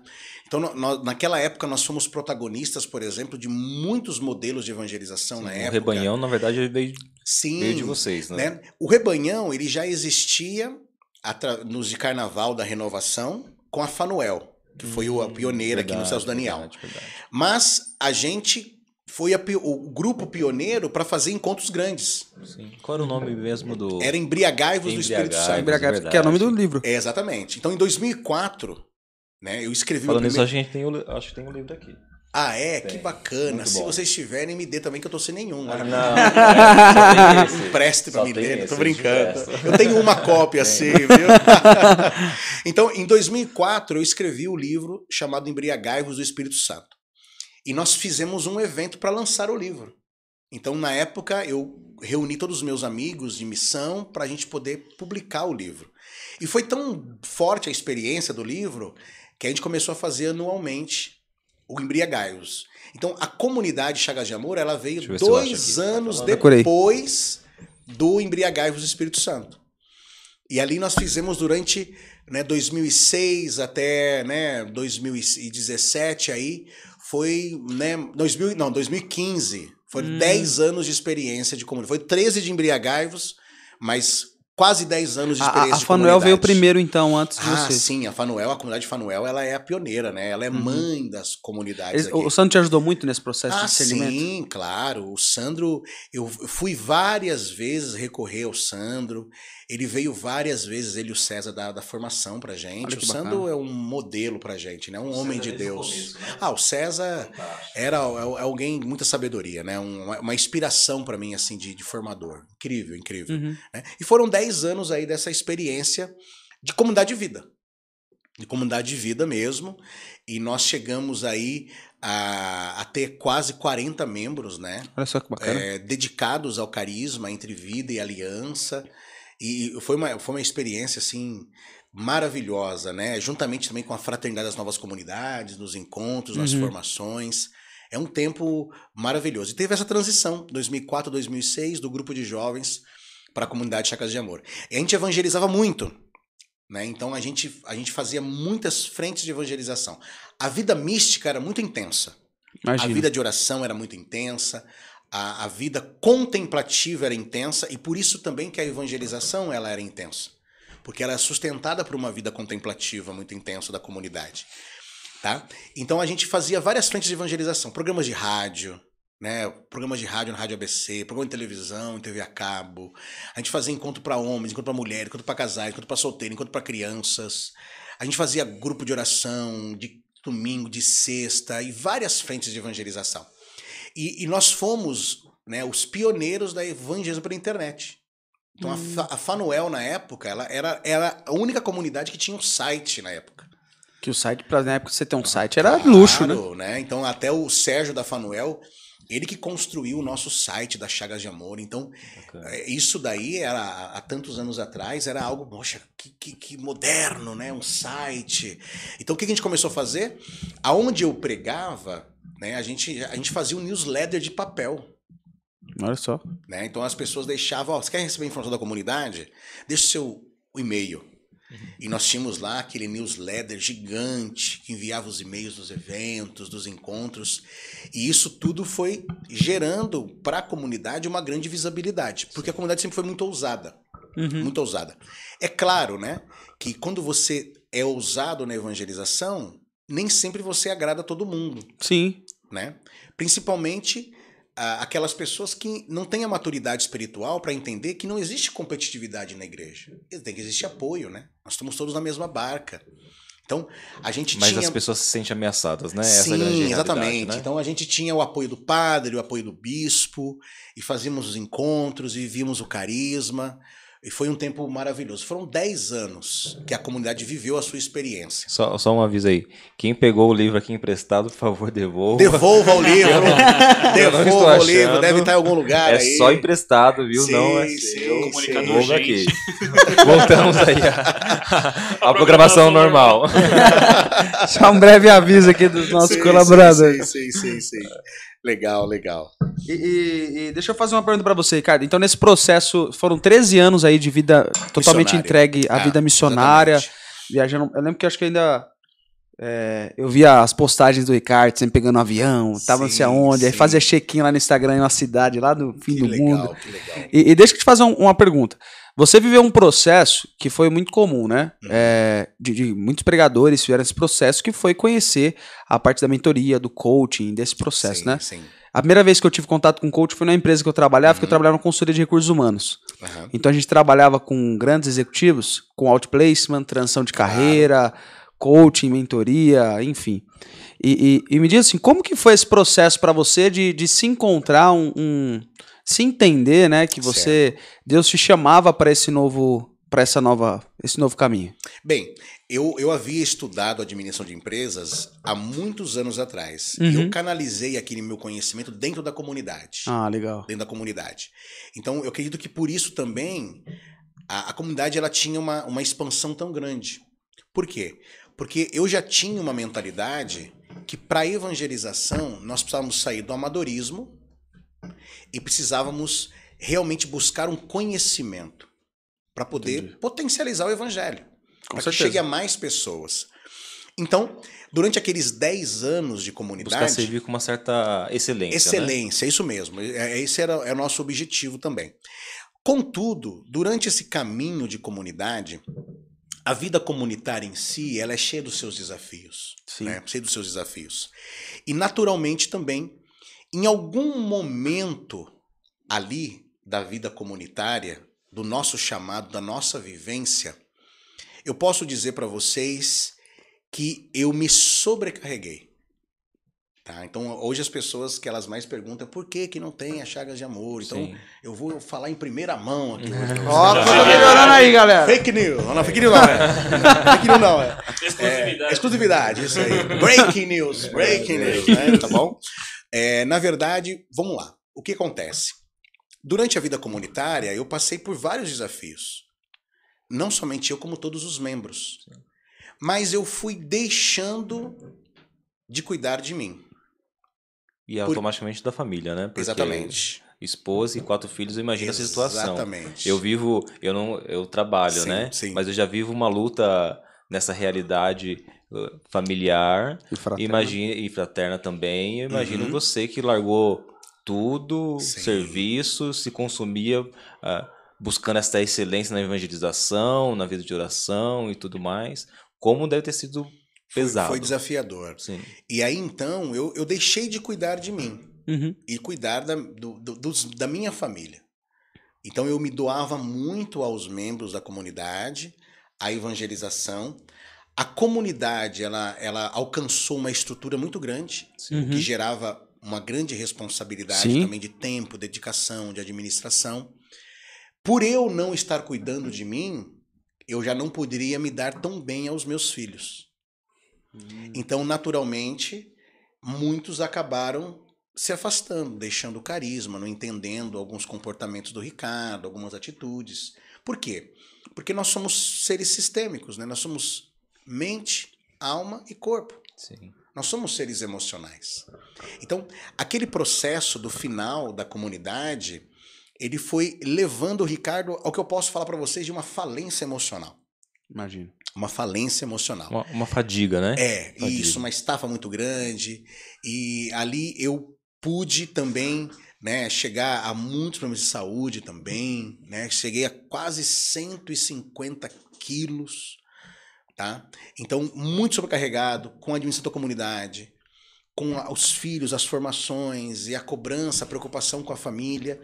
E a comunidade em si, na época, ela não conseguiu construir uma estrutura para poder dar aquilo que eu acredito que eu, como um, um membro de vida, mereço e a Sim. minha família merece. Uhum. Né? Então, aconteceram pequenas situações que foram tão pequenas, mas somatizado a esses fatos pessoais, geram. geraram assim uma tomar decisão. Então eu tomei a decisão, falei, olha, chamei os membros da comunidade, falei, olha, é, a partir de hoje eu tomei uma decisão e nós vamos seguir de outra forma, não mais dessa maneira, né? E pedi a ajuda dos membros para a gente poder ali reconstruir também a minha a minha jornada com a minha família para no- um novo formato e reconduzir todo o patrimônio da comunidade de acordo com a possibilidade que nós tínhamos de guardá-lo. Por quê? O patrimônio era grande porque tinha pessoas que dedicavam integralmente à obra. Sim. Então nós fizemos todo esse processo de desconstrução, né? Graças a Deus, muitos nos ajudaram naquele momento. Continuamos ainda com um grupo de oração Uhum. também durante dois anos, tá? É, contudo, nesse momento, há seis anos atrás, quando a comunidade ela realmente se desconstruiu na sua experiência ali, eu me senti verdadeiramente desorientado Imagino. desorientado. Então eu, não- eu não sabia, eu busquei Porque falar- até então, é, o Ricardo Alexandre era Ricardo Alexandre das Chagas, das Chagas de Amor, fundador das Chagas de Amor. Exatamente. Daí depois desconstrói aquilo quem é o Ricardo Alexandre, né? Sim, justamente. Então eu me vi, é, vamos dizer assim, ofuscada a minha identidade. Sim. Porque até então a minha identidade sempre estava associada ao ministério, à missão, Olha ao carisma, às chagas de amor. Então foi uma crise ali existencial, uma Entendi. crise de identidade, né? A RCC, a RCC diminuiu você por causa disso? Olha só, é, eu confesso que fiquei decepcionado com muitas pessoas nesse período. Uhum. Fiquei relacionado com padres, com bispos, com pregadores, amigos, coordenadores, fundadores de comunidade. Porque ao meu redor, deve ter ficado umas cinco pessoas. Eu imagino. Ao meu redor. Né? A, a gente passou por um momento, eu e a minha família, que a gente ficou realmente sustentado por Deus. Já estávamos sempre sustentados por Deus, né? Sim. Mas naquele momento a gente precisava de uma Mas mediação ninguém- humana. Ninguém à volta. Só. Precisamos de só... uma mediação humana. Sim. Então foram momentos muito difíceis. É, a gente começa a perguntar: será que o que eu fiz lá atrás, Coloca em xeque, né? Tudo o que fez. lá né? atrás, Olha. será que o que eu E fiz que, agora? ab- que absurdo, né? É. Ao ponto que a gente sim, chega. É. Sim, sim. E aí eu comecei a falar, mas será que. Aí você começa a duvidar da sua capacidade, do seu valor, tá? E aí você começa a falar assim, mas será que eu fiz a escolha certa? E a vergonha. Será né? que era de Deus mesmo? né? Tudo isso? A vergonha, né? A vergonha. Ah, na época também a, a minha família, nós precisávamos de uma estrutura para Os filhos crescendo. os filhos crescendo e uma vergonha muito grande como pai, como provedor da minha casa. E eu me encontrava, né, tendo que continuar pregando naquela época, né, para poder continuar sustentando a minha casa, Olha só. né? E ainda continuei ainda, se eu não me engano, acho que uns dois anos depois que a comunidade fechou, vamos dizer assim, pagando dívida da comunidade ainda, do meu bolso, né? Pagando dívida da comunidade ainda. Aí então, nesse período que a comunidade finalizou e a gente, eu pensei, o que que eu posso faço agora? E aí foi então que eu construí um grande amigo chamado é, Ângelo Long, filho da Maria Francisca, Que legal. filho da Chica. Então eu ia muito pregar na comunidade Oasis e eu é, ajudei muito o Ângelo em uma de depressão né, da, na vida dele. Toda vez que eu ia pregar lá na região, a Chica me pedia, Ricardo, você pode vir rezar pelo Ângelo? O Ângelo tá com essa depressão, é isso, aquilo. E aí então, essa, essa gratidão dele, naquela hora foi retribuída. Um dia ele mandou mensagem, ele já tinha saído da comunidade Oasis, né? Ele mandou mensagem e falou assim: Ricardo, o que está acontecendo? Fiquei sabendo que a comunidade não tem mais. Falei, não, é isso, é aquilo. Aí comecei a falar um pouco para ele. Abriu o tava coração pra ele, né? E ele tinha, naquela época, já se formado como coaching pela Febracis. Olha só. Aí ele falou assim: Ricardo, eu vou te ajudar. E eu fiz um processo de coaching com ele. E aquele processo, pelo fato dele ser cristão, católico, ele entendia o que, eu O que você precisava tava vivendo. Foi, foi incrível. Ressignificou a minha vida naquele momento. Então, aquilo trouxe para mim uma clareza muito grande que, na verdade, a minha missão de vida, ela não para. Ela não deixa de existir. Por causa que não Por tem causa das circunstâncias, das né? circunstâncias, da comunidade Sim. tá? É claro que a gente encontra muitas pessoas, muitos amigos falam, ai, ai, eu sei que a comunidade de Chaga de Amor, ela, ela existe ainda dentro de você. né? Eu falei, não, eu acredito mesmo, eu Claro. levo cada um no meu coração, eu levo a minha experiência pessoal, né? Hoje eu vivo esse carisma dentro da minha vida pessoal, com a minha família, né? Mas o que, que eu ressignifiquei? Eu ressignifiquei, isso para mim é bem tranquilo, que aquele carisma precisou existir daquela forma para aquele tempo. Para produzir os frutos que precisou produzir. Pra gerar o Alexandre que é hoje. É, exatamente. E também para fazer a experiência que tantas outras pessoas Claro. Com fizeram certeza. com a Claro, comunidade. claro. né? Então, aquele processo de coaching há seis anos atrás foi transformador. Muito transformador. E aquele processo me fez ressignificar minha história, me fez perdoar as pessoas que me senti decepcionado na época, né? Porque é um sentimento nosso Claro. né? Não, não é?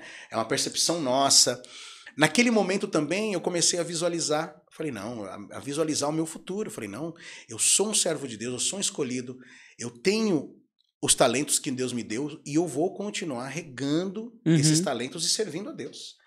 E ali acontece aquilo que a gente fala de né, um- uma libertação que a gente tem que passar. Eu acredito que todos nós temos que passar por essa libertação. De se importar demasiadamente com o que as pessoas pensam a nosso respeito. Porque, na verdade, o meu sofrimento não era em si o que eu pensava. É o que eu pensava sobre o que as pessoas estavam pensando a meu respeito. Olha só. Tá? Então, ali houve uma grande libertação. E como nós somos refém muitas vezes desses Sim, pensamentos, né, sim, Ricardo? Uma grande Eu libertação. acho em, em todas as áreas, né? Sim, Se a gente sim. ficar preocupado, a gente é escravos do, do nosso pensar do que o outro pensa de nós. Olha que absurdo. É verdade, é verdade. Que então foi absurdo. uma grande libertação, porque São cruéis. é, são cruéis, são cruéis. Então, eu lembro que na época até fiz algumas sessões de terapia, né, na época, não, não teve muito efeito para mim naquele momento, não sei se era por causa da abordagem, do profissional também. E depois o coaching si fez muito efeito, até porque eu tinha, uma, eu tinha uma conexão muito forte com o Ângelo, né? Esse raporte ajudou muito a gente. Então foi, foi, foi incrível, ressignificou. Eu falei, não, que, que ferramenta é essa? Eu posso ajudar outras pessoas com essa ferramenta. Foi quando eu comecei a, a, a fazer os meus estudos para me tornar um profissional de coaching. Então eu fiz toda a minha formação de coaching pela Sociedade Brasileira de Coaching, que é a sede aqui na Vila Olímpia, em São Paulo, é a maior escola de coaching e a pioneira da escola de, escola de coaching aqui no Brasil. E ali fui buscando os conhecimentos, né, as ferramentas e comecei a atender. Né? Além Já das fazem- ferramentas naturais que já tinha. Sim, isso mesmo. Então, isso pôde potencializar também a experiência que eu já tinha. Por quê? Porque nesses 10 anos ou 13 anos de vida missionária, além da, da pregação, da formação, eu tinha dentro de mim uma graça muito grande que era ouvir as pessoas. Que bom. Então eu passava semana viajando fora, enquanto pregava à noite, durante o dia eu ficava atendendo as pessoas. Então eu atendia as pessoas em todos os lugares que eu ia. Eu mesmo atendia as pessoas na comunidade. Na própria casa de missão, eu tinha dois dias que eu ficava cerca de seis a oito horas por dia atendendo as pessoas em oração em direção espiritual. E só problema grande. É. Fora os membros, né? Uhum. Fora os membros que eu fazia o trabalho de direção espiritual com eles. Então, eu sempre tive naquele, na, na, na- naquela aquela experiência do ministério da direção espiritual.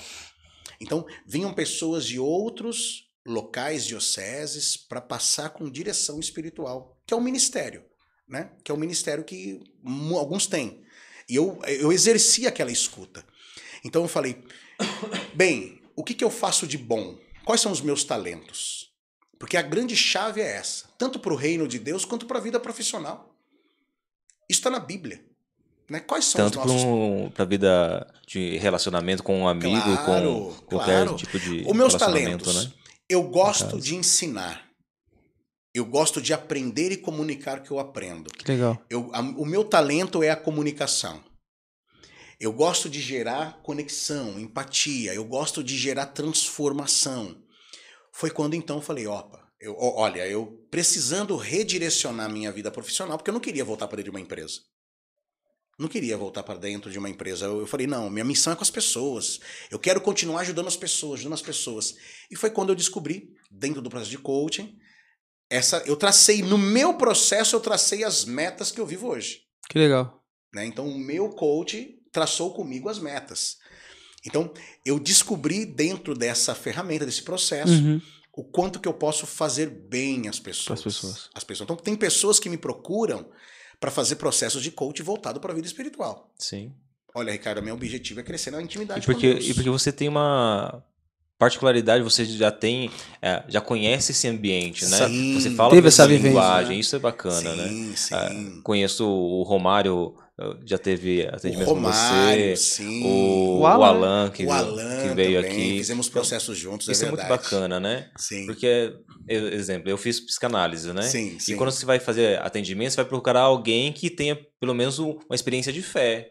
Porque se a gente não tiver alguém que tenha um pouco da mesma experiência que você, Sim. é, ou na mesma linha de, de fé, Claro. você acaba é, se perdendo, né? Verdade. Porque tem profissionais e profissionais, né? Cada um tem um- uma vertente, uma abordagem, Sim, sim. um, um- perfil, e aí a gente tem que, que ir aonde que a gente se sente mais. Tem que Sim. ser um rapport mesmo, a gente tem que ter, criar conexão, senão Sim, não vale sim. a pena. E aí eu me encontrei, né? Me encontrei, então, como o Diego mesmo falou, eu fa- e, e começou a atrair pessoas que faziam a escolha do profissional por causa dos valores. Hum, Então, hoje eu tenho, eu, eu já atendo há cinco anos, né? Eu atendo processos individuais de life coach, coach de carreira, coach de performance e coach para casais. que legal. Desenvolvi um método, um processo de coaching para casais. Eu tenho mais de duas mil horas de atendimento individual. Então isso é um número muito grande. Por quê? 95% por, de, de todas as pessoas que fazem formação para se tornar coaching, coach, apenas 5% tem êxito nessa profissão. É. Olha só, Por quê? 95% Isso é verdade. não conseguem ou porque fazem o coaching para o seu para sua utilização ou porque não conseguem desenvolver as competências necessárias. Por quê? Para que você seja um coach competente, você tem que ter algumas competências importantes dentro da, da, da, da- da- Competências naturais. é exatamente Porque se fosse, daria pra conquistar, Sim, né? a gente, eu- eu- a gente chama de competências básicas do coach, competências avançadas e competências de excelência. É um grupo de 24 competências só. que um coach ele tem que desenvolver sempre, tá? Para poder realmente ter êxito na, na sua, na, na sua jornada de, de profissional. Uhum. Então, eu faço parte desses 5%.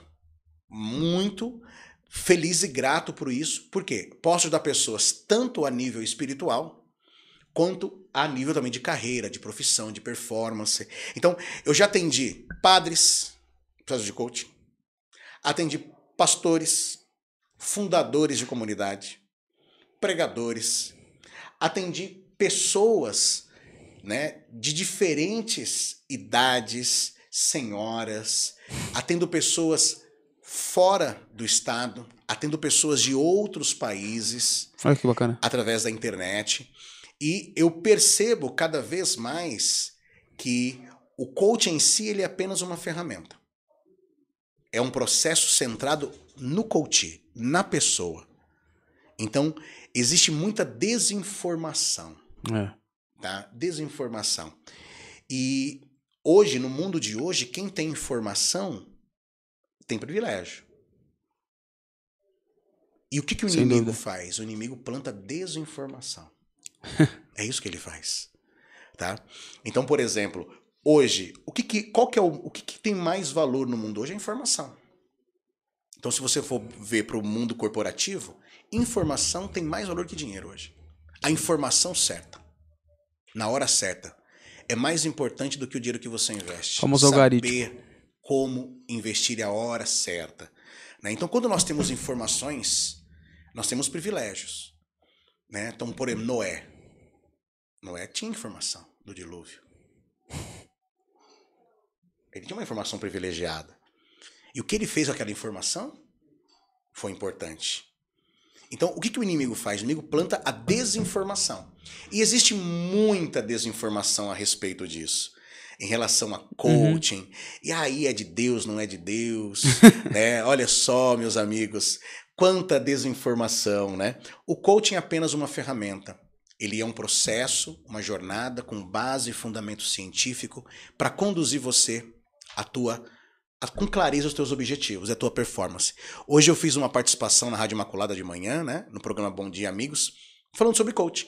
Ah, que legal. Então eu fui entrevistado, né, pelo Alex Ricardo, lá o diretor da rádio, falando sobre coaching, o que, que é o coaching. Fizemos, até- fizemos até uma pequena sessão ao vivo lá na rádio também, e foi incrível. Então nós temos que nos abrir Uhum. né, a essas ferramentas que trazem a nós a possibilidade de servirmos o reino com mais excelência. Então, essa transição aconteceu dessa maneira. E é claro, nesses seis anos já atendendo como coach, eu não paro né, de estudar, de aprender. Então, também é, me, é, me especializei em programação neurolinguística. Então, sou Master Practitioner em programação neurolinguística. Hoje eu estou concluindo uma outra graduação. Então, daqui a um ano eu me graduo como psicólogo também. Que bacana. Então, tudo isso para potencializar também o trabalho que eu faço de atender as pessoas. E sem deixar de ser aquilo que nós somos. É que interessante, as pessoas, elas entram nas redes sociais, elas mandam mensagem assim, inbox, fala, Ricardo, você prega ainda? né? Aí eu falo, ô irmão, eu prego, eu prego, né? Para você ver como que as pessoas associam a nossa identidade com o ministério, né? Eu fico muito feliz, né, por isso. Mas é, eu continuo a minha missão. Eu continuo pregando, né? Continuo evangelizando. Hoje, claro, com um tempo mais reduzido, porque tem toda a demanda de Uhum. atendimento, tem a faculdade, tem o final de semana é, com, a, com a família, trabalho, mas continuo sim evangelizando, pregando, anunciando a palavra de Deus, participando com a minha família da paróquia também. Só que pregando É. muito mais como no primeiro chamado, né? Do Luciano. Sim, é Falou assim: mesmo. quer pregar, Ricardo? É, pega no ônibus, pega em casa, é pega mesmo. É, o cachorro, o papagaio, o é. periquito. Concretizando aquilo que É, o Luciano falou lá sim, atrás, é né? verdade. E, e algo maravilhoso, algo maravilhoso é que o coaching em si, ele é uma ferramenta de transformação. Uhum. Então, hoje eu tenho clareza. Qual que é a minha missão de vida? A minha missão de vida é transformar, desenvolver e potencializar pessoas através da fé, do conhecimento e da coragem, Olha só que bacana. para que as pessoas sejam tudo que elas podem ser. E aí é claro, dentro do que cada um acredita. Sim, sim. Eu acredito que tudo que eu posso ser é em Deus. Então essa é a minha missão de vida. Então aonde eu estou é transformar, desenvolver e potencializar pessoas. Transformar, desenvolver e potencializar pessoas. E eu percebo como muitas pessoas que eu atendo, eles vivem experiências muito similares a que eu passei esses anos atrás. A fadiga. Exatamente. Então, aquela experiência que eu vivi há seis anos atrás, ela foi fundamental. Pra te dar autoridade, mais do que o Exatamente. conhecimento, né? É a Exatamente. experiência de Uhum. alguém que passou pelo, pelo, Exatamente. pelo caminho. Então, por exemplo, quando, a quando eu recebo alguém ali dentro da- do, meu consultório, né, e, e fora as relações, né, de transferência e contra-transferência, né, aí eu falo assim, olha só, aquilo que eu vivi é porque eu posso contribuir também. Sim. Eu posso contribuir. E na verdade, naquele momento que eu estava ali, passando por aquela desolação, eu estava esperando que as pessoas acreditassem em mim. Eu estava esperando que as pessoas dissessem algo para me lembrar de quem eu era e da minha capacidade. E na verdade, naquele momento, era eu que precisava voltar a acreditar em mim, naquilo que eu era em Uhum. Deus, que eu sou em Deus. Então, o que, que é o coach? O coach é alguém que ele vai conduzir você a uma jornada de transformação para conduzir a sua vida aquilo que é o teu propósito. E é claro, metas, objetivos pessoais. E foi isso que o meu coach há seis anos atrás fez. Ele me conduziu a dentro de mim mesmo. E quando eu me voltei para dentro de mim, eu tinha dentro de mim um Deus que acreditava em mim. Olha só que Um bacana. Deus que não apagou as profecias sobre a minha vida. Isso foi maravilhoso, né? Eu lembro de uma passagem do Evangelho, uma passagem do Evangelho que diz assim: é, se eu não me engano, é aquela passagem onde Jesus cura o filho epilético Uhum. o filho epilético, né? E naquela passagem, naquele momento, né, nós vamos ver duas realidades diferentes. Primeiramente, o pai incrédulo, não acreditando que Jesus poderia curar. E nós vamos ver ali todos os discípulos orando, orando, orando, orando, orando, orando, orando, orando, e a cura não acontece. Por quê? Porque faltava ainda o pai acreditar. Mas no momento em que os discípulos começam a sair e a desistir de orar e ninguém mais acredita que poderia acontecer uma cura, o pai passa a acreditar. O que significa isto? Significa exatamente isso. Quando você acredita verdadeiramente naquilo que Deus tem para você, não importa se as pessoas não acreditam. Você acreditando é o mais importante. Mas quando as pessoas ao seu redor acreditam e você não acredita, de nada adianta também. Então Genial. aquele processo me levou a acreditar em Deus e acreditar em mim e no que Uhum. Deus tinha sobre a minha vida. E mudou a minha jornada Uhum. né? Mudou, transformou todos os pilares da minha vida, saúde emocional, vida de oração, né? E sou muito feliz e grato a Deus pela vida do Ângelo, que foi um Olha só. instrumento na minha vida, né?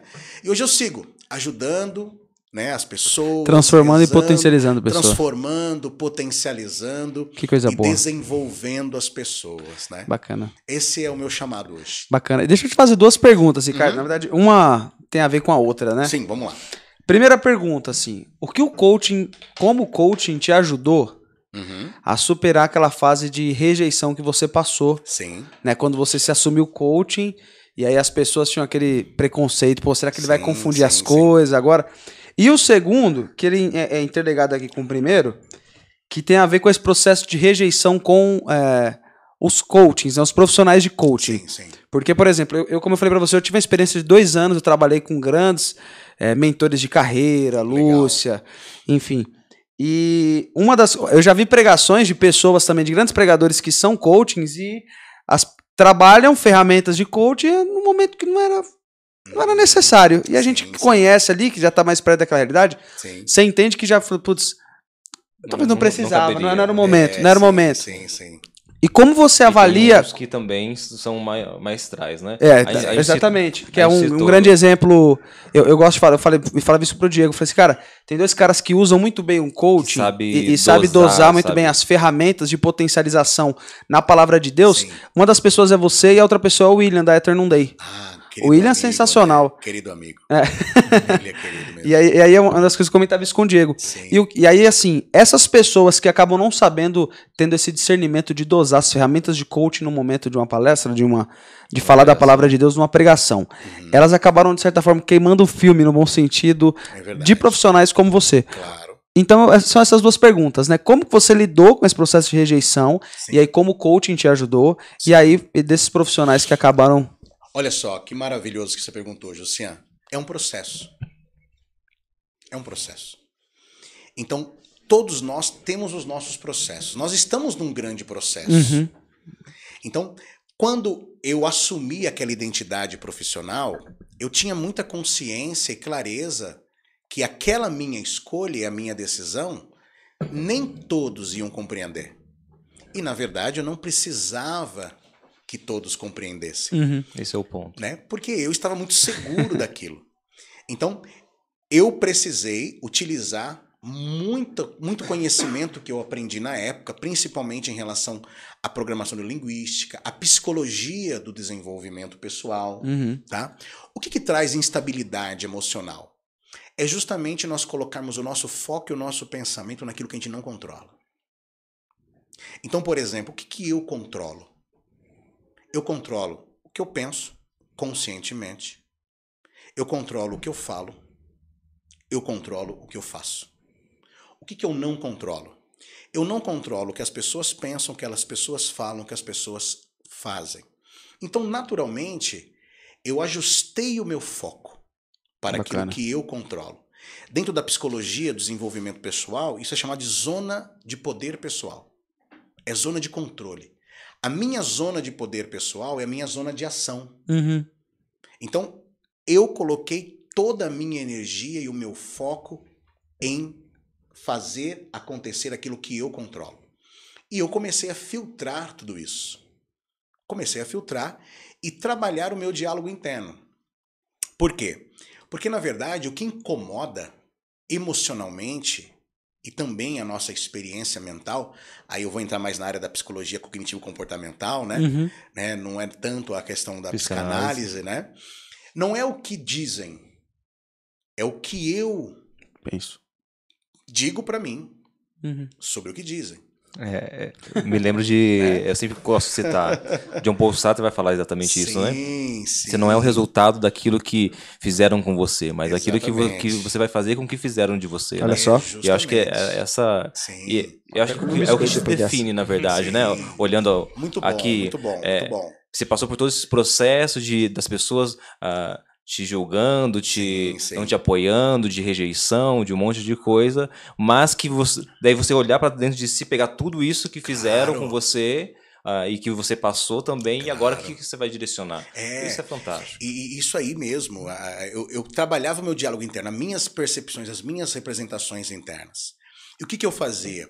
Quando vinha de encontro a mim qualquer tipo de, é, de manifestação daquilo que eu não controlo, eu tornava aquilo uma energia de ação. eu fazia daquilo um combustível para eu poder viver o meu propósito de vida. E isso foi É a mola propulsora, né, né? a mola propulsora, É, né? Porque tudo é processo. Por exemplo, é, um exemplo simples, né? É, esses dias lá em casa, num sábado à noite, tinha uma garrafa de vinho, uma garrafa de vinho, eu e minha esposa tomando um vinho, e tinha um suco de uva integral. Né? Um suco de uva integral. E aí a minha filha perguntou, pai, quanto custa o suco de uva? Aí eu falei, olha, filha, acho que o papai pagou uns 15 reais esse suco. E o vinho? Esse vinho o papai ganhou de um amigo, mas deve ser uns 200 reais esse vinho. Aí ela falou assim, mas os dois não é feito de uva? Olha que a pergunta que a criança Olha faz. o que, que diferencia a uva do vinho? É o processo. A uva tem preço, o vinho tem valor. Uhum. E é o processo que gera valor em nós. Então, esse processo que todos nós fazemos, e por isso é um processo, eu entendia que tudo aquilo que estava passando fazia parte do meu processo para gerar valor, Valor, profissional e também valor como ser humano. Sim. Então, o que, que eu quero ser? Uva ou vinho? Não é? Quero ser vinho. Eu quero ser vinho.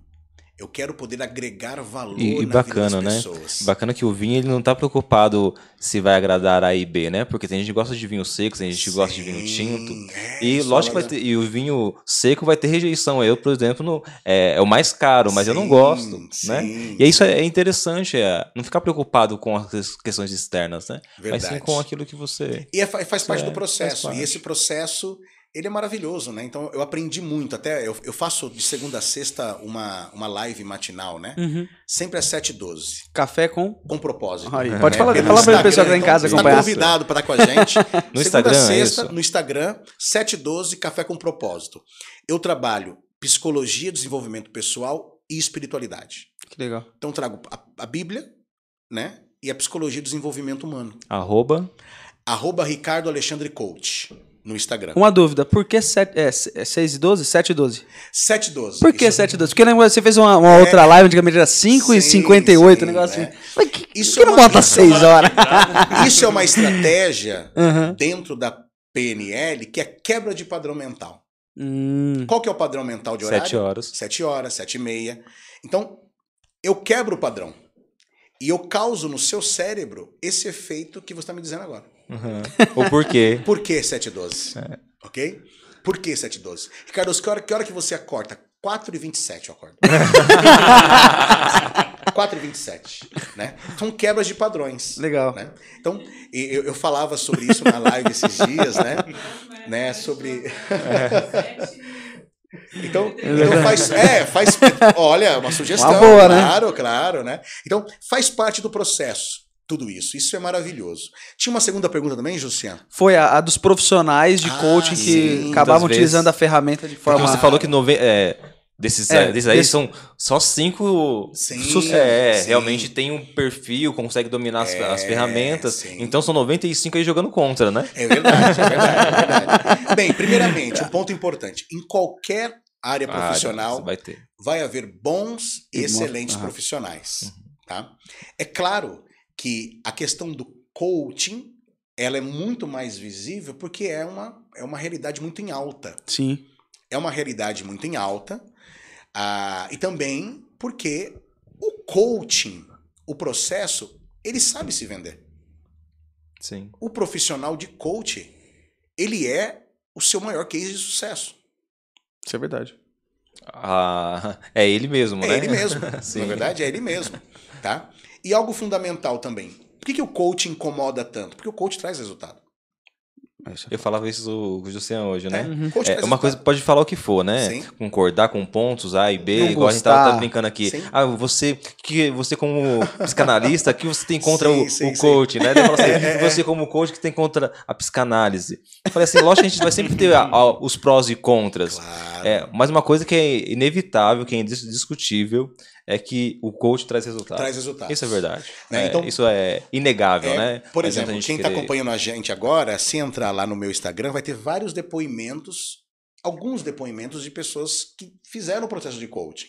Tá? Então, o coach traz resultados. Ele é uma abordagem diferente da, da psicoterapia, por, Sim. enquanto, por exemplo. Ou Por da quê? psicanálise, né? É, isso. Por quê? Porque ele é focado no presente e no futuro do cliente.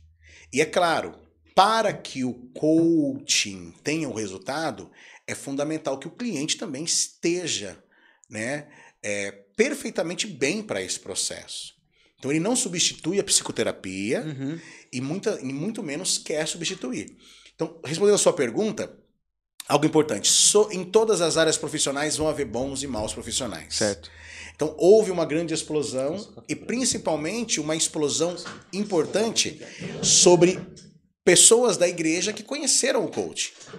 Aham. E na verdade, aquela experiência do coaching e a transformação é tão forte que eles acabam não tendo clareza do limite. Concordo com você. Ah, onde sim. usar, não usar. Eu Isso. confesso que quando eu fiz a minha, a minha, as minhas formações de coach, os meus os treinamentos de imersão, eu também corri esse risco Claro, claro.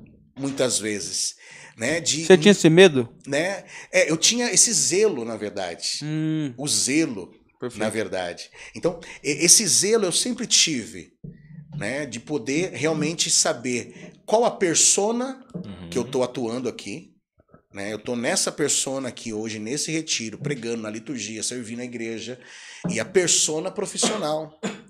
Então Sim. havia esse cuidado.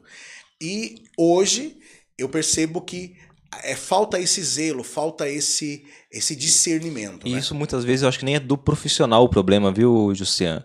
Porque quando ficaram sabendo que eu era psicanalista, Aham. me chamavam pra pregar não porque o Diego pregador. Me chamavam pra pregar porque o Diego era psicanalista. Olha E só. aí ao, ao grande perigo, né? E se a gente não tem esse, essa maturidade de saber distinguir Sim. e separar, muitas vezes daí eu ia pregar e a pessoa queria que eu trabalhasse uma cura interior, mas com viés psicanalítico. Falei, minha filha, Não desculpa. Fazer um você atendimento quer- coletivo. Você quer Sim, quer verdade. abordar isso, vai na- no consultório, que é o local. Claro, o local. verdade. Daí as pessoas muitas vezes se decepcionavam comigo, porque Sim. eu quebrava exatamente esse estereótipo que elas criavam, né? Verdade, Ah, muito bom. Mas infelizmente é, eu vejo muito mais que as pessoas não, conhecem e elas instigam os profissionais a, a errarem Sim. nesse ponto, né? Uhum. Porque faz questão de chamar para o grupo de oração, por exemplo, um profissional que é só porque ele é psicólogo. Uhum. É, não tá chamando porque ele, ele prega a palavra, porque ele é Exatamente. psicólogo. Entendo. Então, se você tá chamando ele porque ele é psicólogo, você quer que ele fale sobre psicologia. É, igual tem momentos diferentes também, né? Às vezes você tem um tema específico para um psicólogo pregar. Sim.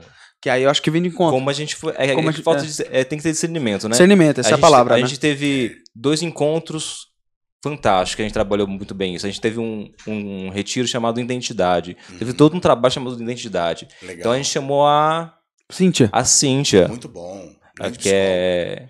Como é que chama a linha da, da abordagem dela? logoterapia? Logoterapia. Sim. que é logoterapeuta. Fantástico. Porque casava, né? A gente chamou o William no começo para falar sobre o amor de Deus, daí também Sim, com, sim. com a abordagem que ele tem, muito bacana. Era realmente, daí, eu falo assim, sim, você vai falar é, sobre a, a identidade do ser Sim, humano, da pessoa humana. Então você vai entrar na sua Era o área mesmo. propósito do encontro. Isso. Claro, claro. Que era uma construção. Então começou com o amor de Deus, como Deus nos vê, então como eu me vejo, Muito e aí bom. depois foi, foi aprofundando cada vez mais. A, se- a sexualidade, a Foi o Sidney afetividade, que falou da da... Unidade de Legal. presença. Então Muito foi uma construção. Mas as pessoas não têm esse discernimento e simplesmente falam assim, ah, é, é sobre cura, eh, cura, então vou chamar o psicólogo. Né? Sim, sim. E, e aí é, acho que você perde, se- é, não- exatamente. perde o foco, né? Perde o foco. É verdade. E o grande objetivo da, da, da evangelização é levar a experiência pessoal com Uhum. Jesus, né? Exatamente. Essa experiência pessoal. É claro que o, o- o- ele pode ter ali né, o- um viés de, De conhecimento Plano fundo, de fundo, isso, fundo, perfeito. né? Para gente, para isso ter. poder facilitar a sua maneira de comunicar o anúncio, o evangelho, mas existe essa, essa falta de discernimento. A grande chave para isso é o discernimento. Isso é Uhum. muito importante. Muito importante. Né? Então, eu- hoje eu vou nas pregações, eu falo, não, agora eu vou pregar. Eu vou pregar. Eu posso utilizar também o lance da persona, né? né, é, algumas, algumas ferramentas, que não Sim. são ferramentas de coaching, Sim.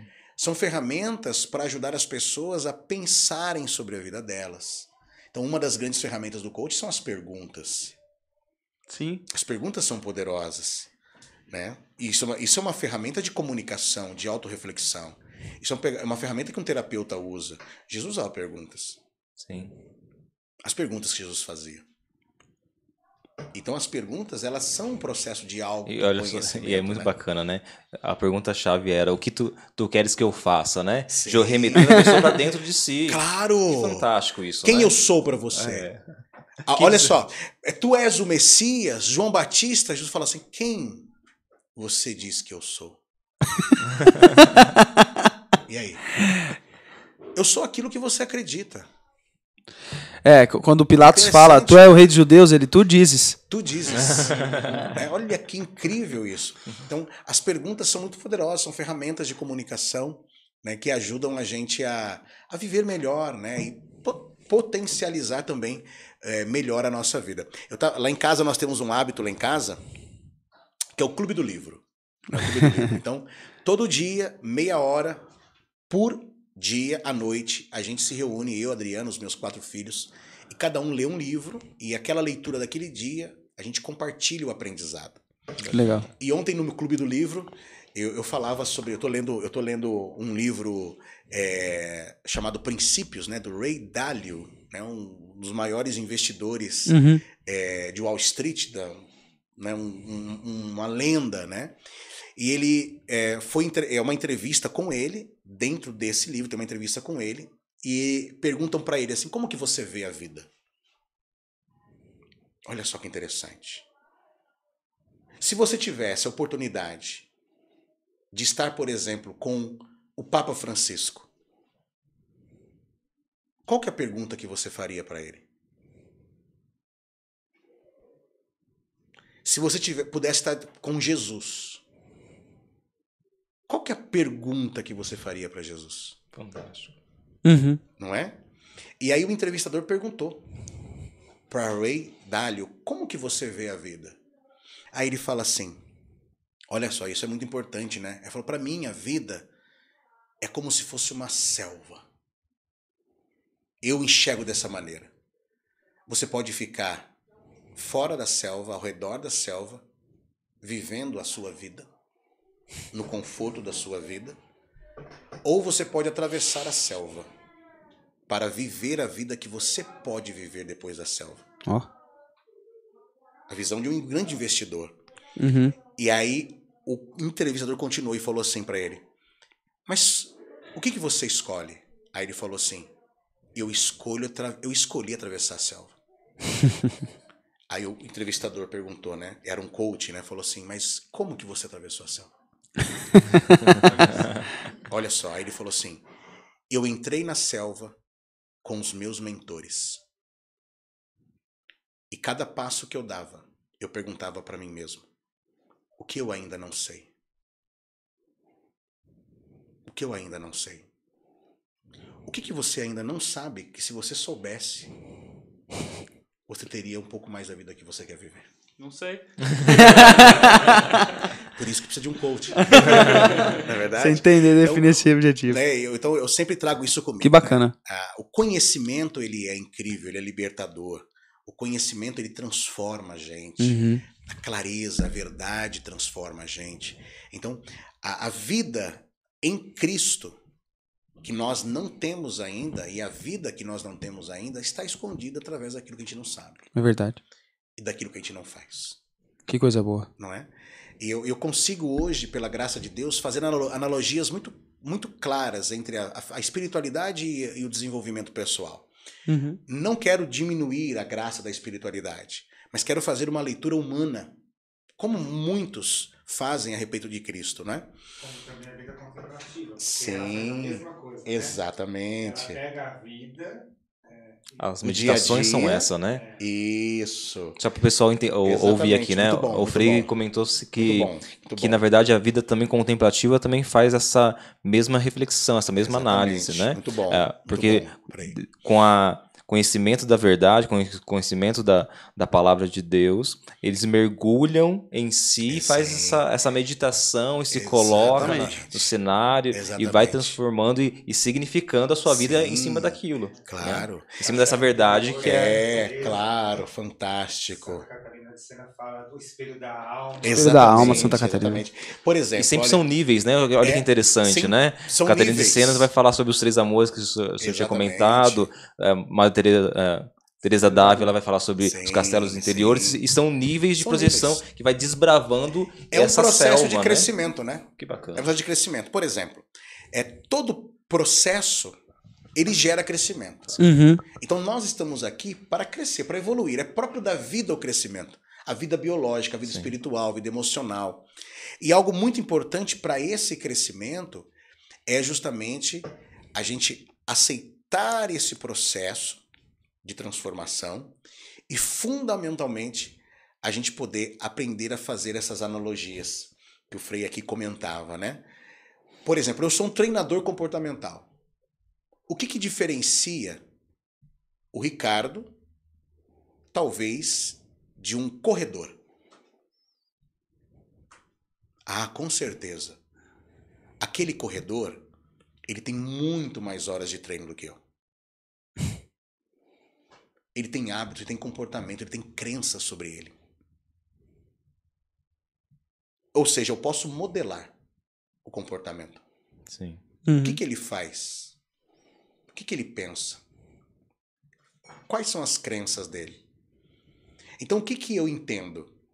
Eu entendo que o corredor, ele é alguém que faz todo dia aquilo que eu faço de vez em quando. Aí vamos trazer a vida dos Santos. E por isso que ele é um corredor profissional e muitas vezes campeão. E Campeão, nós muitas é. vezes estamos aí Então só. vamos, vamos trazer, por exemplo, a vida mística isso. Uhum. tá? A gente conhece a vida dos santos, a gente fica impressionado com a, a entrega, a devoção, né? a, a- a- a oferta de amor deles. E que a gente faz quando lê a biografia de um santo, assiste um filme, ouve uma pregação e fala assim: Nossa, eu quero Eu quero ser. eu quero a igual- santidade, eu quero É. ser a santidade dele. Só que o que, que é, qual que é a diferença entre o santo e a gente? É que eles têm um hábito. Tem- Fazendo uma leitura mais comportamental, eles são pessoas que fazem todos os dias aquilo que nós fazemos de vez em quando. Eles rezam todos os dias, estão na presença de Deus todos os dias, eles comungam todos os dias, eles oram o rosário todos os dias, eles perdoam todos os dias. Eles buscam a confissão Eles se mortificam todos, os dias. Todos os dias. Então, a- as pessoas, a- os vitoriosos são aqueles que fazem todos os dias aquilo que os medíocres fazem Faz de vez em quando. Eita, E essa é aí. uma lente. Calma aí que eu vou colocar no meu Instagram agora. Essa é uma lente que você pode aplicar em qualquer Eita. realidade. Recebe, que é de qualquer graça. realidade. E é um princípio. Isso é um princípio, não, não muda isso. Ó, É um esse, princípio, né? esse tipo aí você só tem aqui, né? só aqui no Hora Te Elabora é, que você vai ter Com certeza. de fato Sim, sim. esse tipo de, Né? de conversa e profundidade. E como a gente aprende no simples, né, Ricardo? Sim. A- sempre foi o propósito dessa deste programa, né? Desde a, do, do comecinho dele, foi a Os gente primórdios dele. a gente, a gente sempre entendeu, Ricardo, que é, em roda de, da mesa, por volta da mesa, que a gente tem as maiores lições. Ótimo. Mais do que numa pregação, mais do que numa formação, muitas vezes até mais do que um retiro, que muitas vezes a gente está no retiro, mas a cabeça está em outro lugar, né? Verdade. Mas quando a gente está em roda de amigos, na- em cima da. é, em volta, Em da, volta mesa, uma mesa. A gente tá sem máscaras, né? Sim. Porque muitas vezes no retiro ou qualquer lugar a gente coloca máscara de santidade, sou perfeitinho, não tenho fragilidade. E aí, muitas vezes na roda de, de amigos a gente fala quem a gente é, com as Sim. nossas limitações, com os nossos. Na- na- quando- o pregador tá com o microfone na mão, ninguém acha que ele caga. É. e que deixa lá e dá descarga. Mas só na roda de amigos que a gente vai Verdade. saber dessas, dessas questões, dessas Sim, particularidades. claro. E aí eu tiro a distância é, do estereótipo que eu criei do Ricardo e Uhum. trago para a realidade de quem é o Ricardo e eu consigo me identificar com esse Ricardo. Agora aquele Ricardo pregador, não sei o que, que viaja o mundo inteiro, fala não, nunca vou viajar o mundo inteiro. Sim, Eu vou sim. eh, rezar igual o Frei, nunca vou rezar igual o Frei todos os dias. Não, eh, fica distante, né? A mentalidade medíocre, né? Medíocre. Mas quando eu trago para próximo que ele reza todo dia, mas ele sofre também, ele Uhum. tem essa dificuldade, ele tem as, as suas batalhas internas. E eu também tenho. E É. aí que, aí que nós crescemos. Eu acho que isso é A fantástico. gente humaniza a experiência divina, né? Isso é verdade. Humanizar a experiência divina. E trazer pro, pro palpável, Exato. né? Trazer pro, Encarnar, é, realmente. essa, é essa Encarnar, questão. Porque ó, talvez encarnar. humanizar fica uma questão de. Parece que divide, né? Sim, sim, não, sim. não é essa questão. É Acho que é mesmo. encarnar, Encarnar, né? É no dia a dia. Isso. É justamente No ordinário, isso. que a gente É. sempre falou da- das outras. Sim, dos outros sim, programas, né? Caramba, eu tô sim. impressionado aqui. É, E eu, eu amo a Bíblia, né? Amo a espiritualidade bíblica e sou um apaixonado. Cada dia eu aprendo mais na minha oração pessoal, na minha leitura orante. Eu lembro que na oportunidade eu tive a graça de escrever três livros e Uhum. publicar dois livros alguns anos atrás. Qual foi o outro, Ricardo? Foi o livro chamado Restaurados pelo Amor. Esse eu não conheço. É pra casais? É um livro que eu falo somente sobre o amor de Deus, a experiência Hum. da cruz. E teve um terceiro livro que eu escrevi, mas não publiquei, chamado é, Joelhos Dobrados e Céus Abertos. Legal. tá? Que fala muito sobre manifestação do poder de Deus. Tinha testemunho de várias. é, vários milagres da- dos anos de missão, dos lugares que eu fui, e as pessoas com quem eu conversei, eu trouxe muitos testemunhos. Eu estou preparando também um livro, né? Para poder unir também a espiritualidade e o desenvolvimento pessoal. Ou seja, trabalhar espiritualidade e performance pessoal. Tá? E por quê? Porque eu acredito que isso pode ajudar muitas e muitas Com pessoas certeza, também. com certeza. Muitas e muitas pessoas.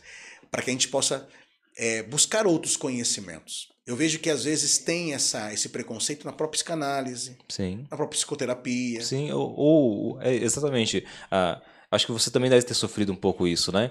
É, eu trabalhei no meio de, de psicólogos e sempre teve um pouquinho de rixa, né? Sim, Ah, sim. Calma aí, sim. o que, que o coach tá, é novo? O que, que eles estão Claro, querendo tomar o, o lugar da, da psicologia? O que que estão tomando propriedade de algo que aparentemente ainda não é deles, né? Porque É não, verdade. e isso é interessante. é, É, tem que, É, tem essas- que ter- saber os seus limites, tem né? que saber. Isso é importante, né? O, o, o, a- o coaching ele não vai substituir a psicoterapia. Sim. O coaching ele pode até ter um efeito colateral positivo e terapêutico, mas não substitui a psicoterapia. Terapia. Sim. né? Ele pode ter. O coach tem sim um efeito colateral positivo na sua inteligência emocional. Por exemplo, eu tenho pessoas que. Eu tenho clientes né, que fizeram processo de coaching comigo e durante o processo de coaching eles conseguiram né, se libertar de depressão, de remédios. Sim. E é interessante isso. né? Efeito Se, colateral se não do tiver, se não tiver essa Exatamente. clareza, a, a própria psicologia, se ela não tiver essa clareza, ela pode querer roubar outras áreas, né? da Claro, fé. é verdade, Ela pode querer roubar o- outras áreas, como a, a, a psiquiatria também, né? Sim, Substituir, não, não a pode. exclusividade. É, né? Tem- como tem só algum- o- a cura está É comigo, né? O- Muito bom, a, muito a bom solução isso. dos problemas está Muito E bom, tem, e tem bom. alguma. É é só, vocês falando isso aqui, agora me Sim. veio algo na cabeça. Tem alguma situação específica que o coach não se aplica em hipótese alguma? Vamos lá, então. O que, que é o coaching? Né? Isso é importante. O coaching ele é um processo Uhum. Que leva a pessoa a alcançar performance sobre objetivos pessoais. Porque coach é treinador, né? Vamos, É, vamos trazer pro. Exatamente. É, é, exatamente. É, é, é treinador. Então, É. é. É, alguém que você vai te ajudar a fazer esses processos, vai te É. treinar, vai te ah, Desenvolver? desenvolver. Como qualquer atleta precisa Claro. de um treinador, mesmo ele sendo um excelente atleta, atleta porque ele, ele- o, o treinador consegue ver pontos que o atleta não É consegue. verdade, é verdade. ah, é a mesma coisa na. Exatamente. Para responder né? a sua pergunta, eu vou né, te dar, te dar o, a- a- o antagonismo disso. Uhum. né? Então, ao invés de quando o coaching não se aplica, a pergunta é: quando que eu preciso procurar um coaching? Boa. Tá? Né? Porque a questão de quando o coaching não se aplica, isso é muito subjetivo. É muito da experiência. Então, tem clientes que eu recebo lá e eu falo: olha, meu amigo, você precisa procurar uma psicoterapia. Ah, que é diferente, né? Já tem essa. Na psicanálise mesmo, É. né? Ah, ah, tem gente que é, que é muito imediatista por- e ele Uhum. Sim. quer o resultado para ontem. É, e a ele psicanálise não é assim, não né? é, é, uma anos, análise, né? é anos, né? Anos. Se ele não tem é, esse essa mínima disposição Sim, de espera, é, não adianta eu ficar ali é, protelando com ele, porque não vai ter resultado. é Não vai, ele não vai conseguir É. olhar para dentro de si, porque ele está muito mais preocupado com o que está fora. Claro. E aí é, é natural, eu sempre fiz isso, né? É natural falar assim, querido, eu tenho bons amigos psicólogos, cognitivo, comportamental, É, isso, isso que vai te mesmo. ajudar melhor do que eu. Claro. É, isso é. A gente tem que ter muita clareza, Sim, né? sim. Que é bom isso da pessoa do que de fato da ferramenta. Aí entra, Apesar no, de entra acreditar. a ética, né? Sim. Entra a ética. Então, quando que eu sei que eu preciso procurar um coaching? Quando você quer trabalhar a sua performance pessoal, quando você quer desenvolver clareza sobre suas metas e objetivos de vida, quando você quer desenvolver evolução sistêmica e equilíbrio em todos os pilares da vida, quando você sabe o que você quer, mas não consegue entrar em ação para alcançar. Quando você sabe o que você quer, mas não sabe o caminho para alcançar. Então, essas são situações que o processo de coaching, ele pode contribuir muito. Porque o coach, ele vai levar você a entender que para você sair de um ponto A e para chegar a um ponto B, você precisa de recursos. Esses recursos são externos e esses recursos são internos. Uhum. Os recursos internos, eles são conhecimentos, habilidades e autoconfiança. Olha só. Conhecimentos, habilidades e autoconfiança. E o coaching, ele vai utilizar técnicas e ferramentas para extrair de você os seus recursos internos. Porque existe um potencial dentro de cada um de nós. Mas, Ricardo, o que, que o coach... Só o desejo é um potencial, né, Sim, Ricardo? claro, claro. O que, que Daí o coach... assim, não, ah, mas eu não tenho o dom, ah, na linguagem Sim, sim, da igreja, sim, mas sim. eu não tenho o dom, não tenho talento para tal coisa, mas só o fato de você ter o desejo de e Claro. para já é a ferramenta principal. Aí, mas o que, que, o que qual que é a similaridade entre o coach e a psicologia? O coach e a psicologia, eles possuem alguns pontos que se encontram quando se fala de áreas de conhecimento que o coaching utiliza da psicologia dentro do Entendi. processo. Então, o coaching ele é uma ferramenta, uma jornada que utiliza várias áreas de conhecimento, entre elas, tá? Recursos humanos, administração de empresas, PNL, também áreas como a psicologia positiva e a psicologia cognitiva Comportamental. comportamental. Sim.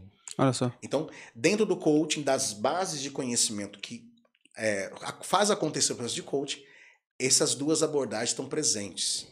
Né? Vou fazer uma pergunta dessa área da psique, de toda essa, essa situação. Sim. Na área da psicologia, há uma grande hipocrisia de falar assim que ela é laica, não é? Uhum. E ela é anticristã, porque quando você vai ver, muitos fazem regressão, é, é, enfim, Bacana. espírita, Sim, sim. como se fosse científico, né? Eles até falam, não, essa, aqui, essa regressão é é científica, né? Esse processo aqui espírita é científico. E é como se o cristianismo é Uhum. tudo mascarado. O coach tem isso. Existe um preconceito, existe um, um, uma Pré-julgamento. cristofobia nisso? Olha só, na verdade, eu vejo que existe menos Do que na do psicologia. que a psicologia. Sim. Né? Porque hoje. Porque a psicologia ela, te- é, ela tem um, é um órgão, Sim. um órgão que cenário aí, ó. chega comigo é assim, já chega destruindo tudo. É, ela tem um, um, um órgão regulador, né? Exatamente. Que, que se você é, trazer muito cunho de fé, É. você pode ser notificado Sim, claro. Exatamente. e, ser, e ser tirado o seu CRP, né? CRP, É. né? A, o coaching, acredito que não, É. não aconteça tanto isso, como a psicanálise também, eh, por si só, eh, desligado aí da, da psicologia, Sim, sim, sim. ah, também não, não sofre tanto. É. Né? Mas É dentro. isso mesmo. mas dentro. Mas existe o seu preconceito É e, e realmente existe um- uma certa negação da fé É. dentro da, da área profissional. É. Sim, é, da fé cristã, exatamente. Eu lembro, eu lembro que no meu primeiro dia na faculdade de psicologia, eu lembro que eu aula com o professor Edson, né? Um professor incrível, né? Ele estava falando sobre matrizes, matrizes ah, do pensamento da psicologia comportamental. Aí, resumidamente, no meu primeiro dia de aula, eu todo fervoroso ali, dei, deu recado papo reto. Ele falou: "É, fé e psicologia não combina. E eu fui até ele, né? Que absurdo, né? Falei, mas professor, é, o senhor está dizendo isso mesmo? É isso que eu estou entendendo? Ele falou, é, é isso mesmo, porque a psicologia é uma ciência. Ótimo. Fez muito sentido para mim ali. Eu falei, ótimo, excelente. Ele tira, ele era ainda, ele tem a fé dele, mas ele precisava me passar o conhecimento ali. Então, hoje na psicologia existe menos por causa dos conselhos, Conselho Nacional de Psicologia, Conselho Regional de Psicologia. Existem, claro, muitas realidades de profissionais que acabam misturando né, essas questões, e isso é bom e não é bom, Uhum. tá? Isso é bom e não é bom, tá? Porque vai criando uma série de abordagens diferentes. Aí coaching cristão, coaching evangélico, coaching católico. E na verdade vai perdendo a essência do que é a psicanálise, por exemplo. Então, se você for estudar a psicanálise, é algo incrível. É algo incrível. Faz muito sentido Sim. a obra que Freud. Você se reconhece naquilo. Você se reconhece, é muito sentido. Embora não seja a minha abordagem né, de futura especialização, mas faz muito sentido. E é fundamental que o profissional ele siga uma linha científica de abordagem para ele levar o paciente dele ao objetivo Que legal. que é a melhora, né? Não se usa o termo cura, né? Mas é a, a, a melhora, a, Recuperação. isso, justamente. Então, quando você tem uma linha científica, você está seguro. Agora, quando você acaba utilizando outras, outras é, ferramentas, você pode colocar em risco todo o processo. E muitos acabam fazendo isso como um chamariz, né? Mas, mas um chamariz profissional, né? um chamariz, um diferencial Uhum. tá? E então eu vejo desse sentido. Na psicologia tem menos por causa dos órgãos reguladores. Dentro do coaching também tem muito disso também. E isso acaba te manchando, né, muito, né, a questão da, da, da própria profissão. Mas eu vejo também que existe um movimento dentro do Brasil sendo feito para regularização da profissão também. Que isso é importante, né? Isso é fundamental. Depois desse boom que a gente Né? teve. né? Isso é importante. Então, é um processo que envolve muitos interesses, muitos fatores, mas é um processo que vai acontecer. Sim. Com certeza. Mais cedo ou mais tarde vai acontecer, né? Que coisa boa. Bora. Gente, deixa eu agradecer Deu umas aqui. quatro horas já de programa, já? Já, tão, já tá dando 11 horas já. Meu Deus.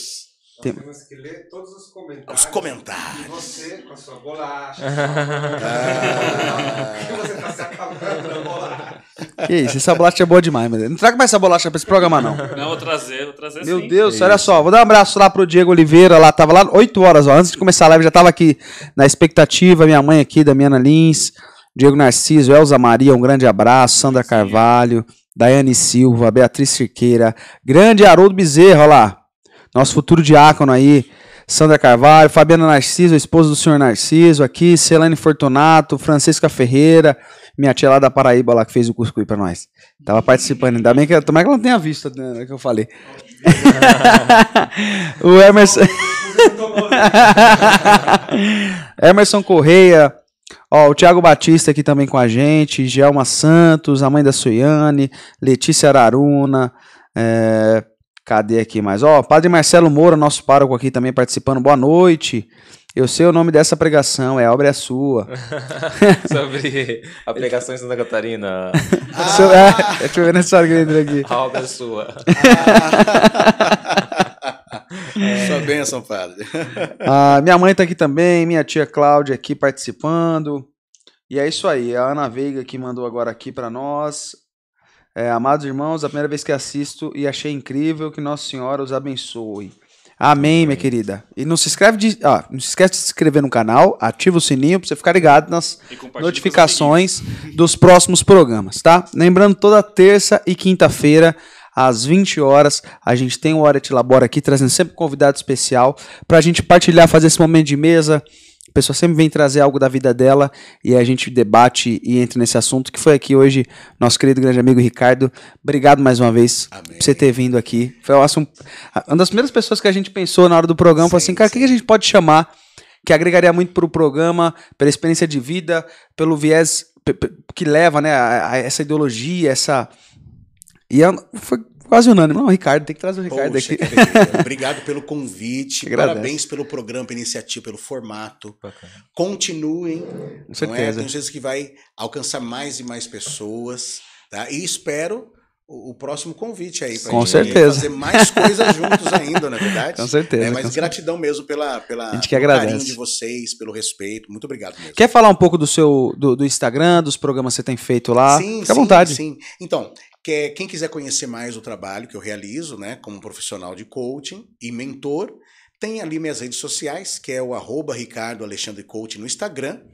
E ali também eu faço todos os dias, de segunda a sexta, ali o nosso café com propósito de manhã. E outras informações sobre como que eu, como Uhum. coach ou o processo pode contribuir com você, só mandar mensagem. Aonde você inbox ali. atende, Ricardo? Eu atendo, eu tenho um coachitório em Santo André, no bairro Santa Terezinha, Santa ao Terezinha. lado do Santuário Santa Terezinha Ah, ali, que bacana. em Santo André. Já tendo nesse espaço já fazem quatro anos e ali é onde eu atendo as pessoas, né, casais, homens, mulheres. Ali é o nosso espaço de transformação, né? Ah, que bom. Eu não trabalho sozinho, tem uma pessoa que trabalha comigo também, né? Eu Também fico lá somente, não é o Espírito Santo. Então, eu fico lá de algumas horas por dia, mas Boa. ele tá lá 24 horas. né? E tem uma equipe de apoio grande aí na Virgem Maria, os Santos, os Anjos. Sua amiga é o Arcanjo. Ah, então a nossa turma é grande, né? Com certeza. É importante. Sem ela seria impossível, né? Sem ela seria impossível, não é Com verdade? certeza. Então, gratidão pelo, pelo convite. gente que agradece. E vamos rezar, né? Com É certeza. hora de labora, É né? isso. É isso aí. Gratidão. Já queria agradecer aqui o Diego também pela presença aqui e aquele resumo, o que, que você tira hoje desse programa aí? Eu acho que esse programa realmente é. Dá até pra mudar quase o nome, né? É quebrando paradigmas, né? Sim, sim. Ah, trazendo um pouco mais de, de conhecimento, um pouco mais dessa dessa experiência que cada um tem para agregar, né? Quando a gente para, tira um pouquinho do nosso conceito e começa a ouvir o outro, né? Você falou que o seu dom é ouvir, o meu também tem um, tem um pouco disso, né? É, quando você para um pouquinho para ouvir o outro, você independente da- das divergências da- de opiniões, de caminhos, de vertentes, a gente sempre tem a acolher muitas coisas, né? Veio o Vanderlei aqui nos ensinando coisas fantásticas, agora o Ricardo, o Ricardo Bocão, o Alan, a Angélica. Gente, é, é uma riqueza sem, sem, sem, sem igual, né? É, é- tem valor, Tem né? valor, tem verdade. valor tem valor. Então, é, eu gostaria de agradecer vocês aí que, que também nos deixa entrar na sua casa, tira um tempinho para nos ouvir. E tenho certeza que você também está aprendendo, está tá aproveitando bastante esses papos que a gente tem aqui. Gostaria de agradecer mais uma vez, Ricardo. Sabe que é, a gente sempre teve uma admiração muito grande pela, pela sua pessoa, pelo seu trabalho, por tudo aquilo que você fez e tudo aquilo que você ainda continua contribuindo na sociedade. Gratidão, viu? Saiba que a admiração é recíproca, Que bom. né? E parabéns. Continue deixando que Deus continue fazendo Amém. o que Ele sempre continuará realizando em vocês. Amém. A gente que agradece. Muito. A gente muito que agradece. mesmo. Meu Gratidão. querido Elvis, o que, que você tem aí pra dizer desse encontro hoje aí? O que Olha, que você... é, pra mim, pa- particularmente falando, mas por, por ser de exatas, né? não, não de humanas, assim como vocês, Sim, sim. foi umas horas de conversa como esponjinha. Só, só observando, só observando e. Coisa boa. É, isso engrandece pra- Uhum. tudo. Isso engrandece tudo. Que bom. Grande Elvis, hein? É, tá vendo? Grande Elvis. A, a participação dele foi cirúrgica nesse momento. Deus abençoe, meu amigo. Assim, coisa boa. Bom, o meu dom é a música, é o cantar, então eu queria resumir essa, esse programa de hoje com a canção. Que enquanto o Ricardo falava ali, eu tava pensando, né? Tudo isso que, que o Ricardo viveu, né? Olha só que, que coisa Deus trilhando na sua vida, né? Eu acho que a graça de poder ir para tantos lugares no Brasil, ouvir tantas pessoas falar, era porque lá na frente ele queria falar assim: olha só, eu quero você não somente pregando, mas sim transformando e, e modelando vidas, né? Amém. E aí Deus me, me trouxe aqui no coração essa canção, conhecida para você que tá de casa. Então você vai me ajudar a cantar.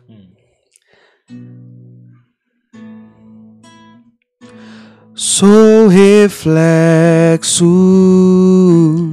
do teu amor e espelho da tua beleza, Senhor. Sou reflexo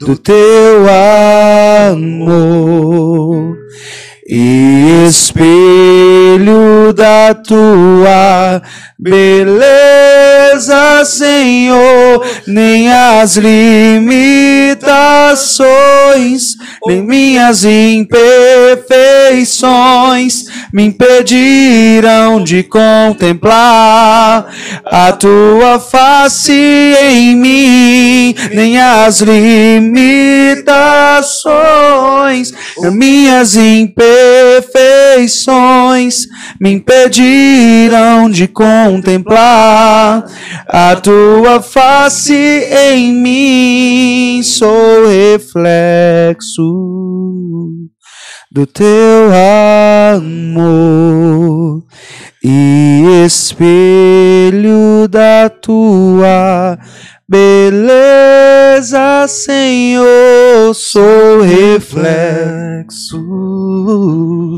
do teu amor e espelho da tua Você que nos acompanha, beleza, saiba que não importa a situação na qual você possa estar vivendo, na qual você viveu, não importa quais são as lutas na qual você está travando, o que importa é que Deus nos chama a viver um propósito muito maior. Maior do que as dores, maior do que as batalhas. Saiba que Deus ainda te chama a atravessar esta selva, como nós partilhávamos aqui, como o Ricardo trouxe. Do outro lado desta selva, existe um Deus te chamando, vem. Vem contemplar, vem vivenciar o depois da selva. Vem vivenciar, vem experimentar o que eu tenho reservado para você depois da selva. Então saiba que todas as lutas na qual você for travando durante esta selva vai valer a pena por aquilo que há de vir, por aquilo que tem reservado para nós, por, por aquilo que o Senhor tem nos chamado.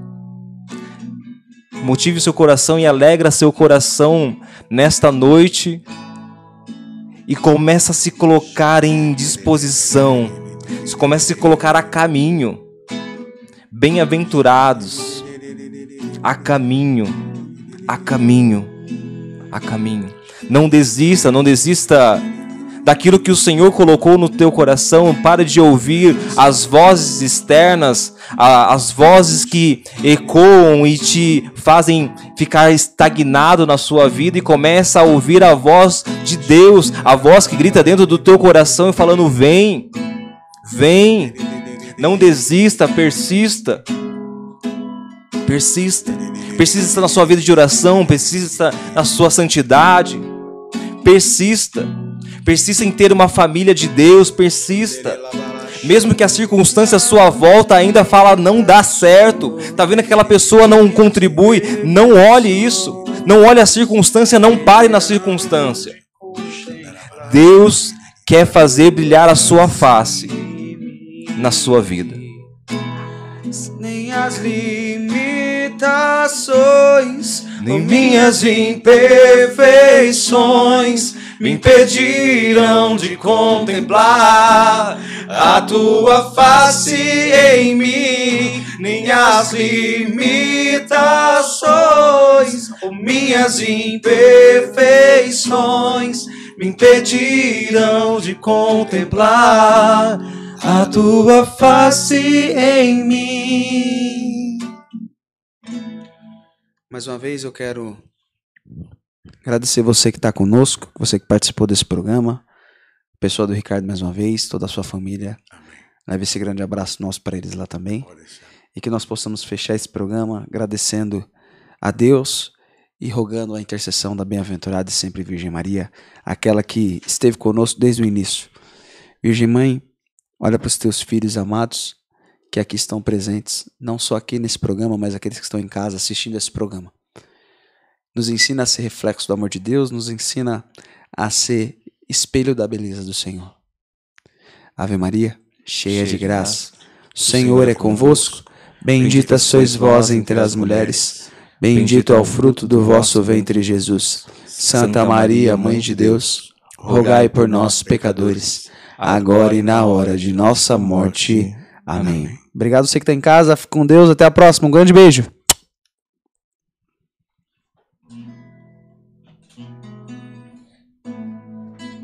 Deu certo? Aê,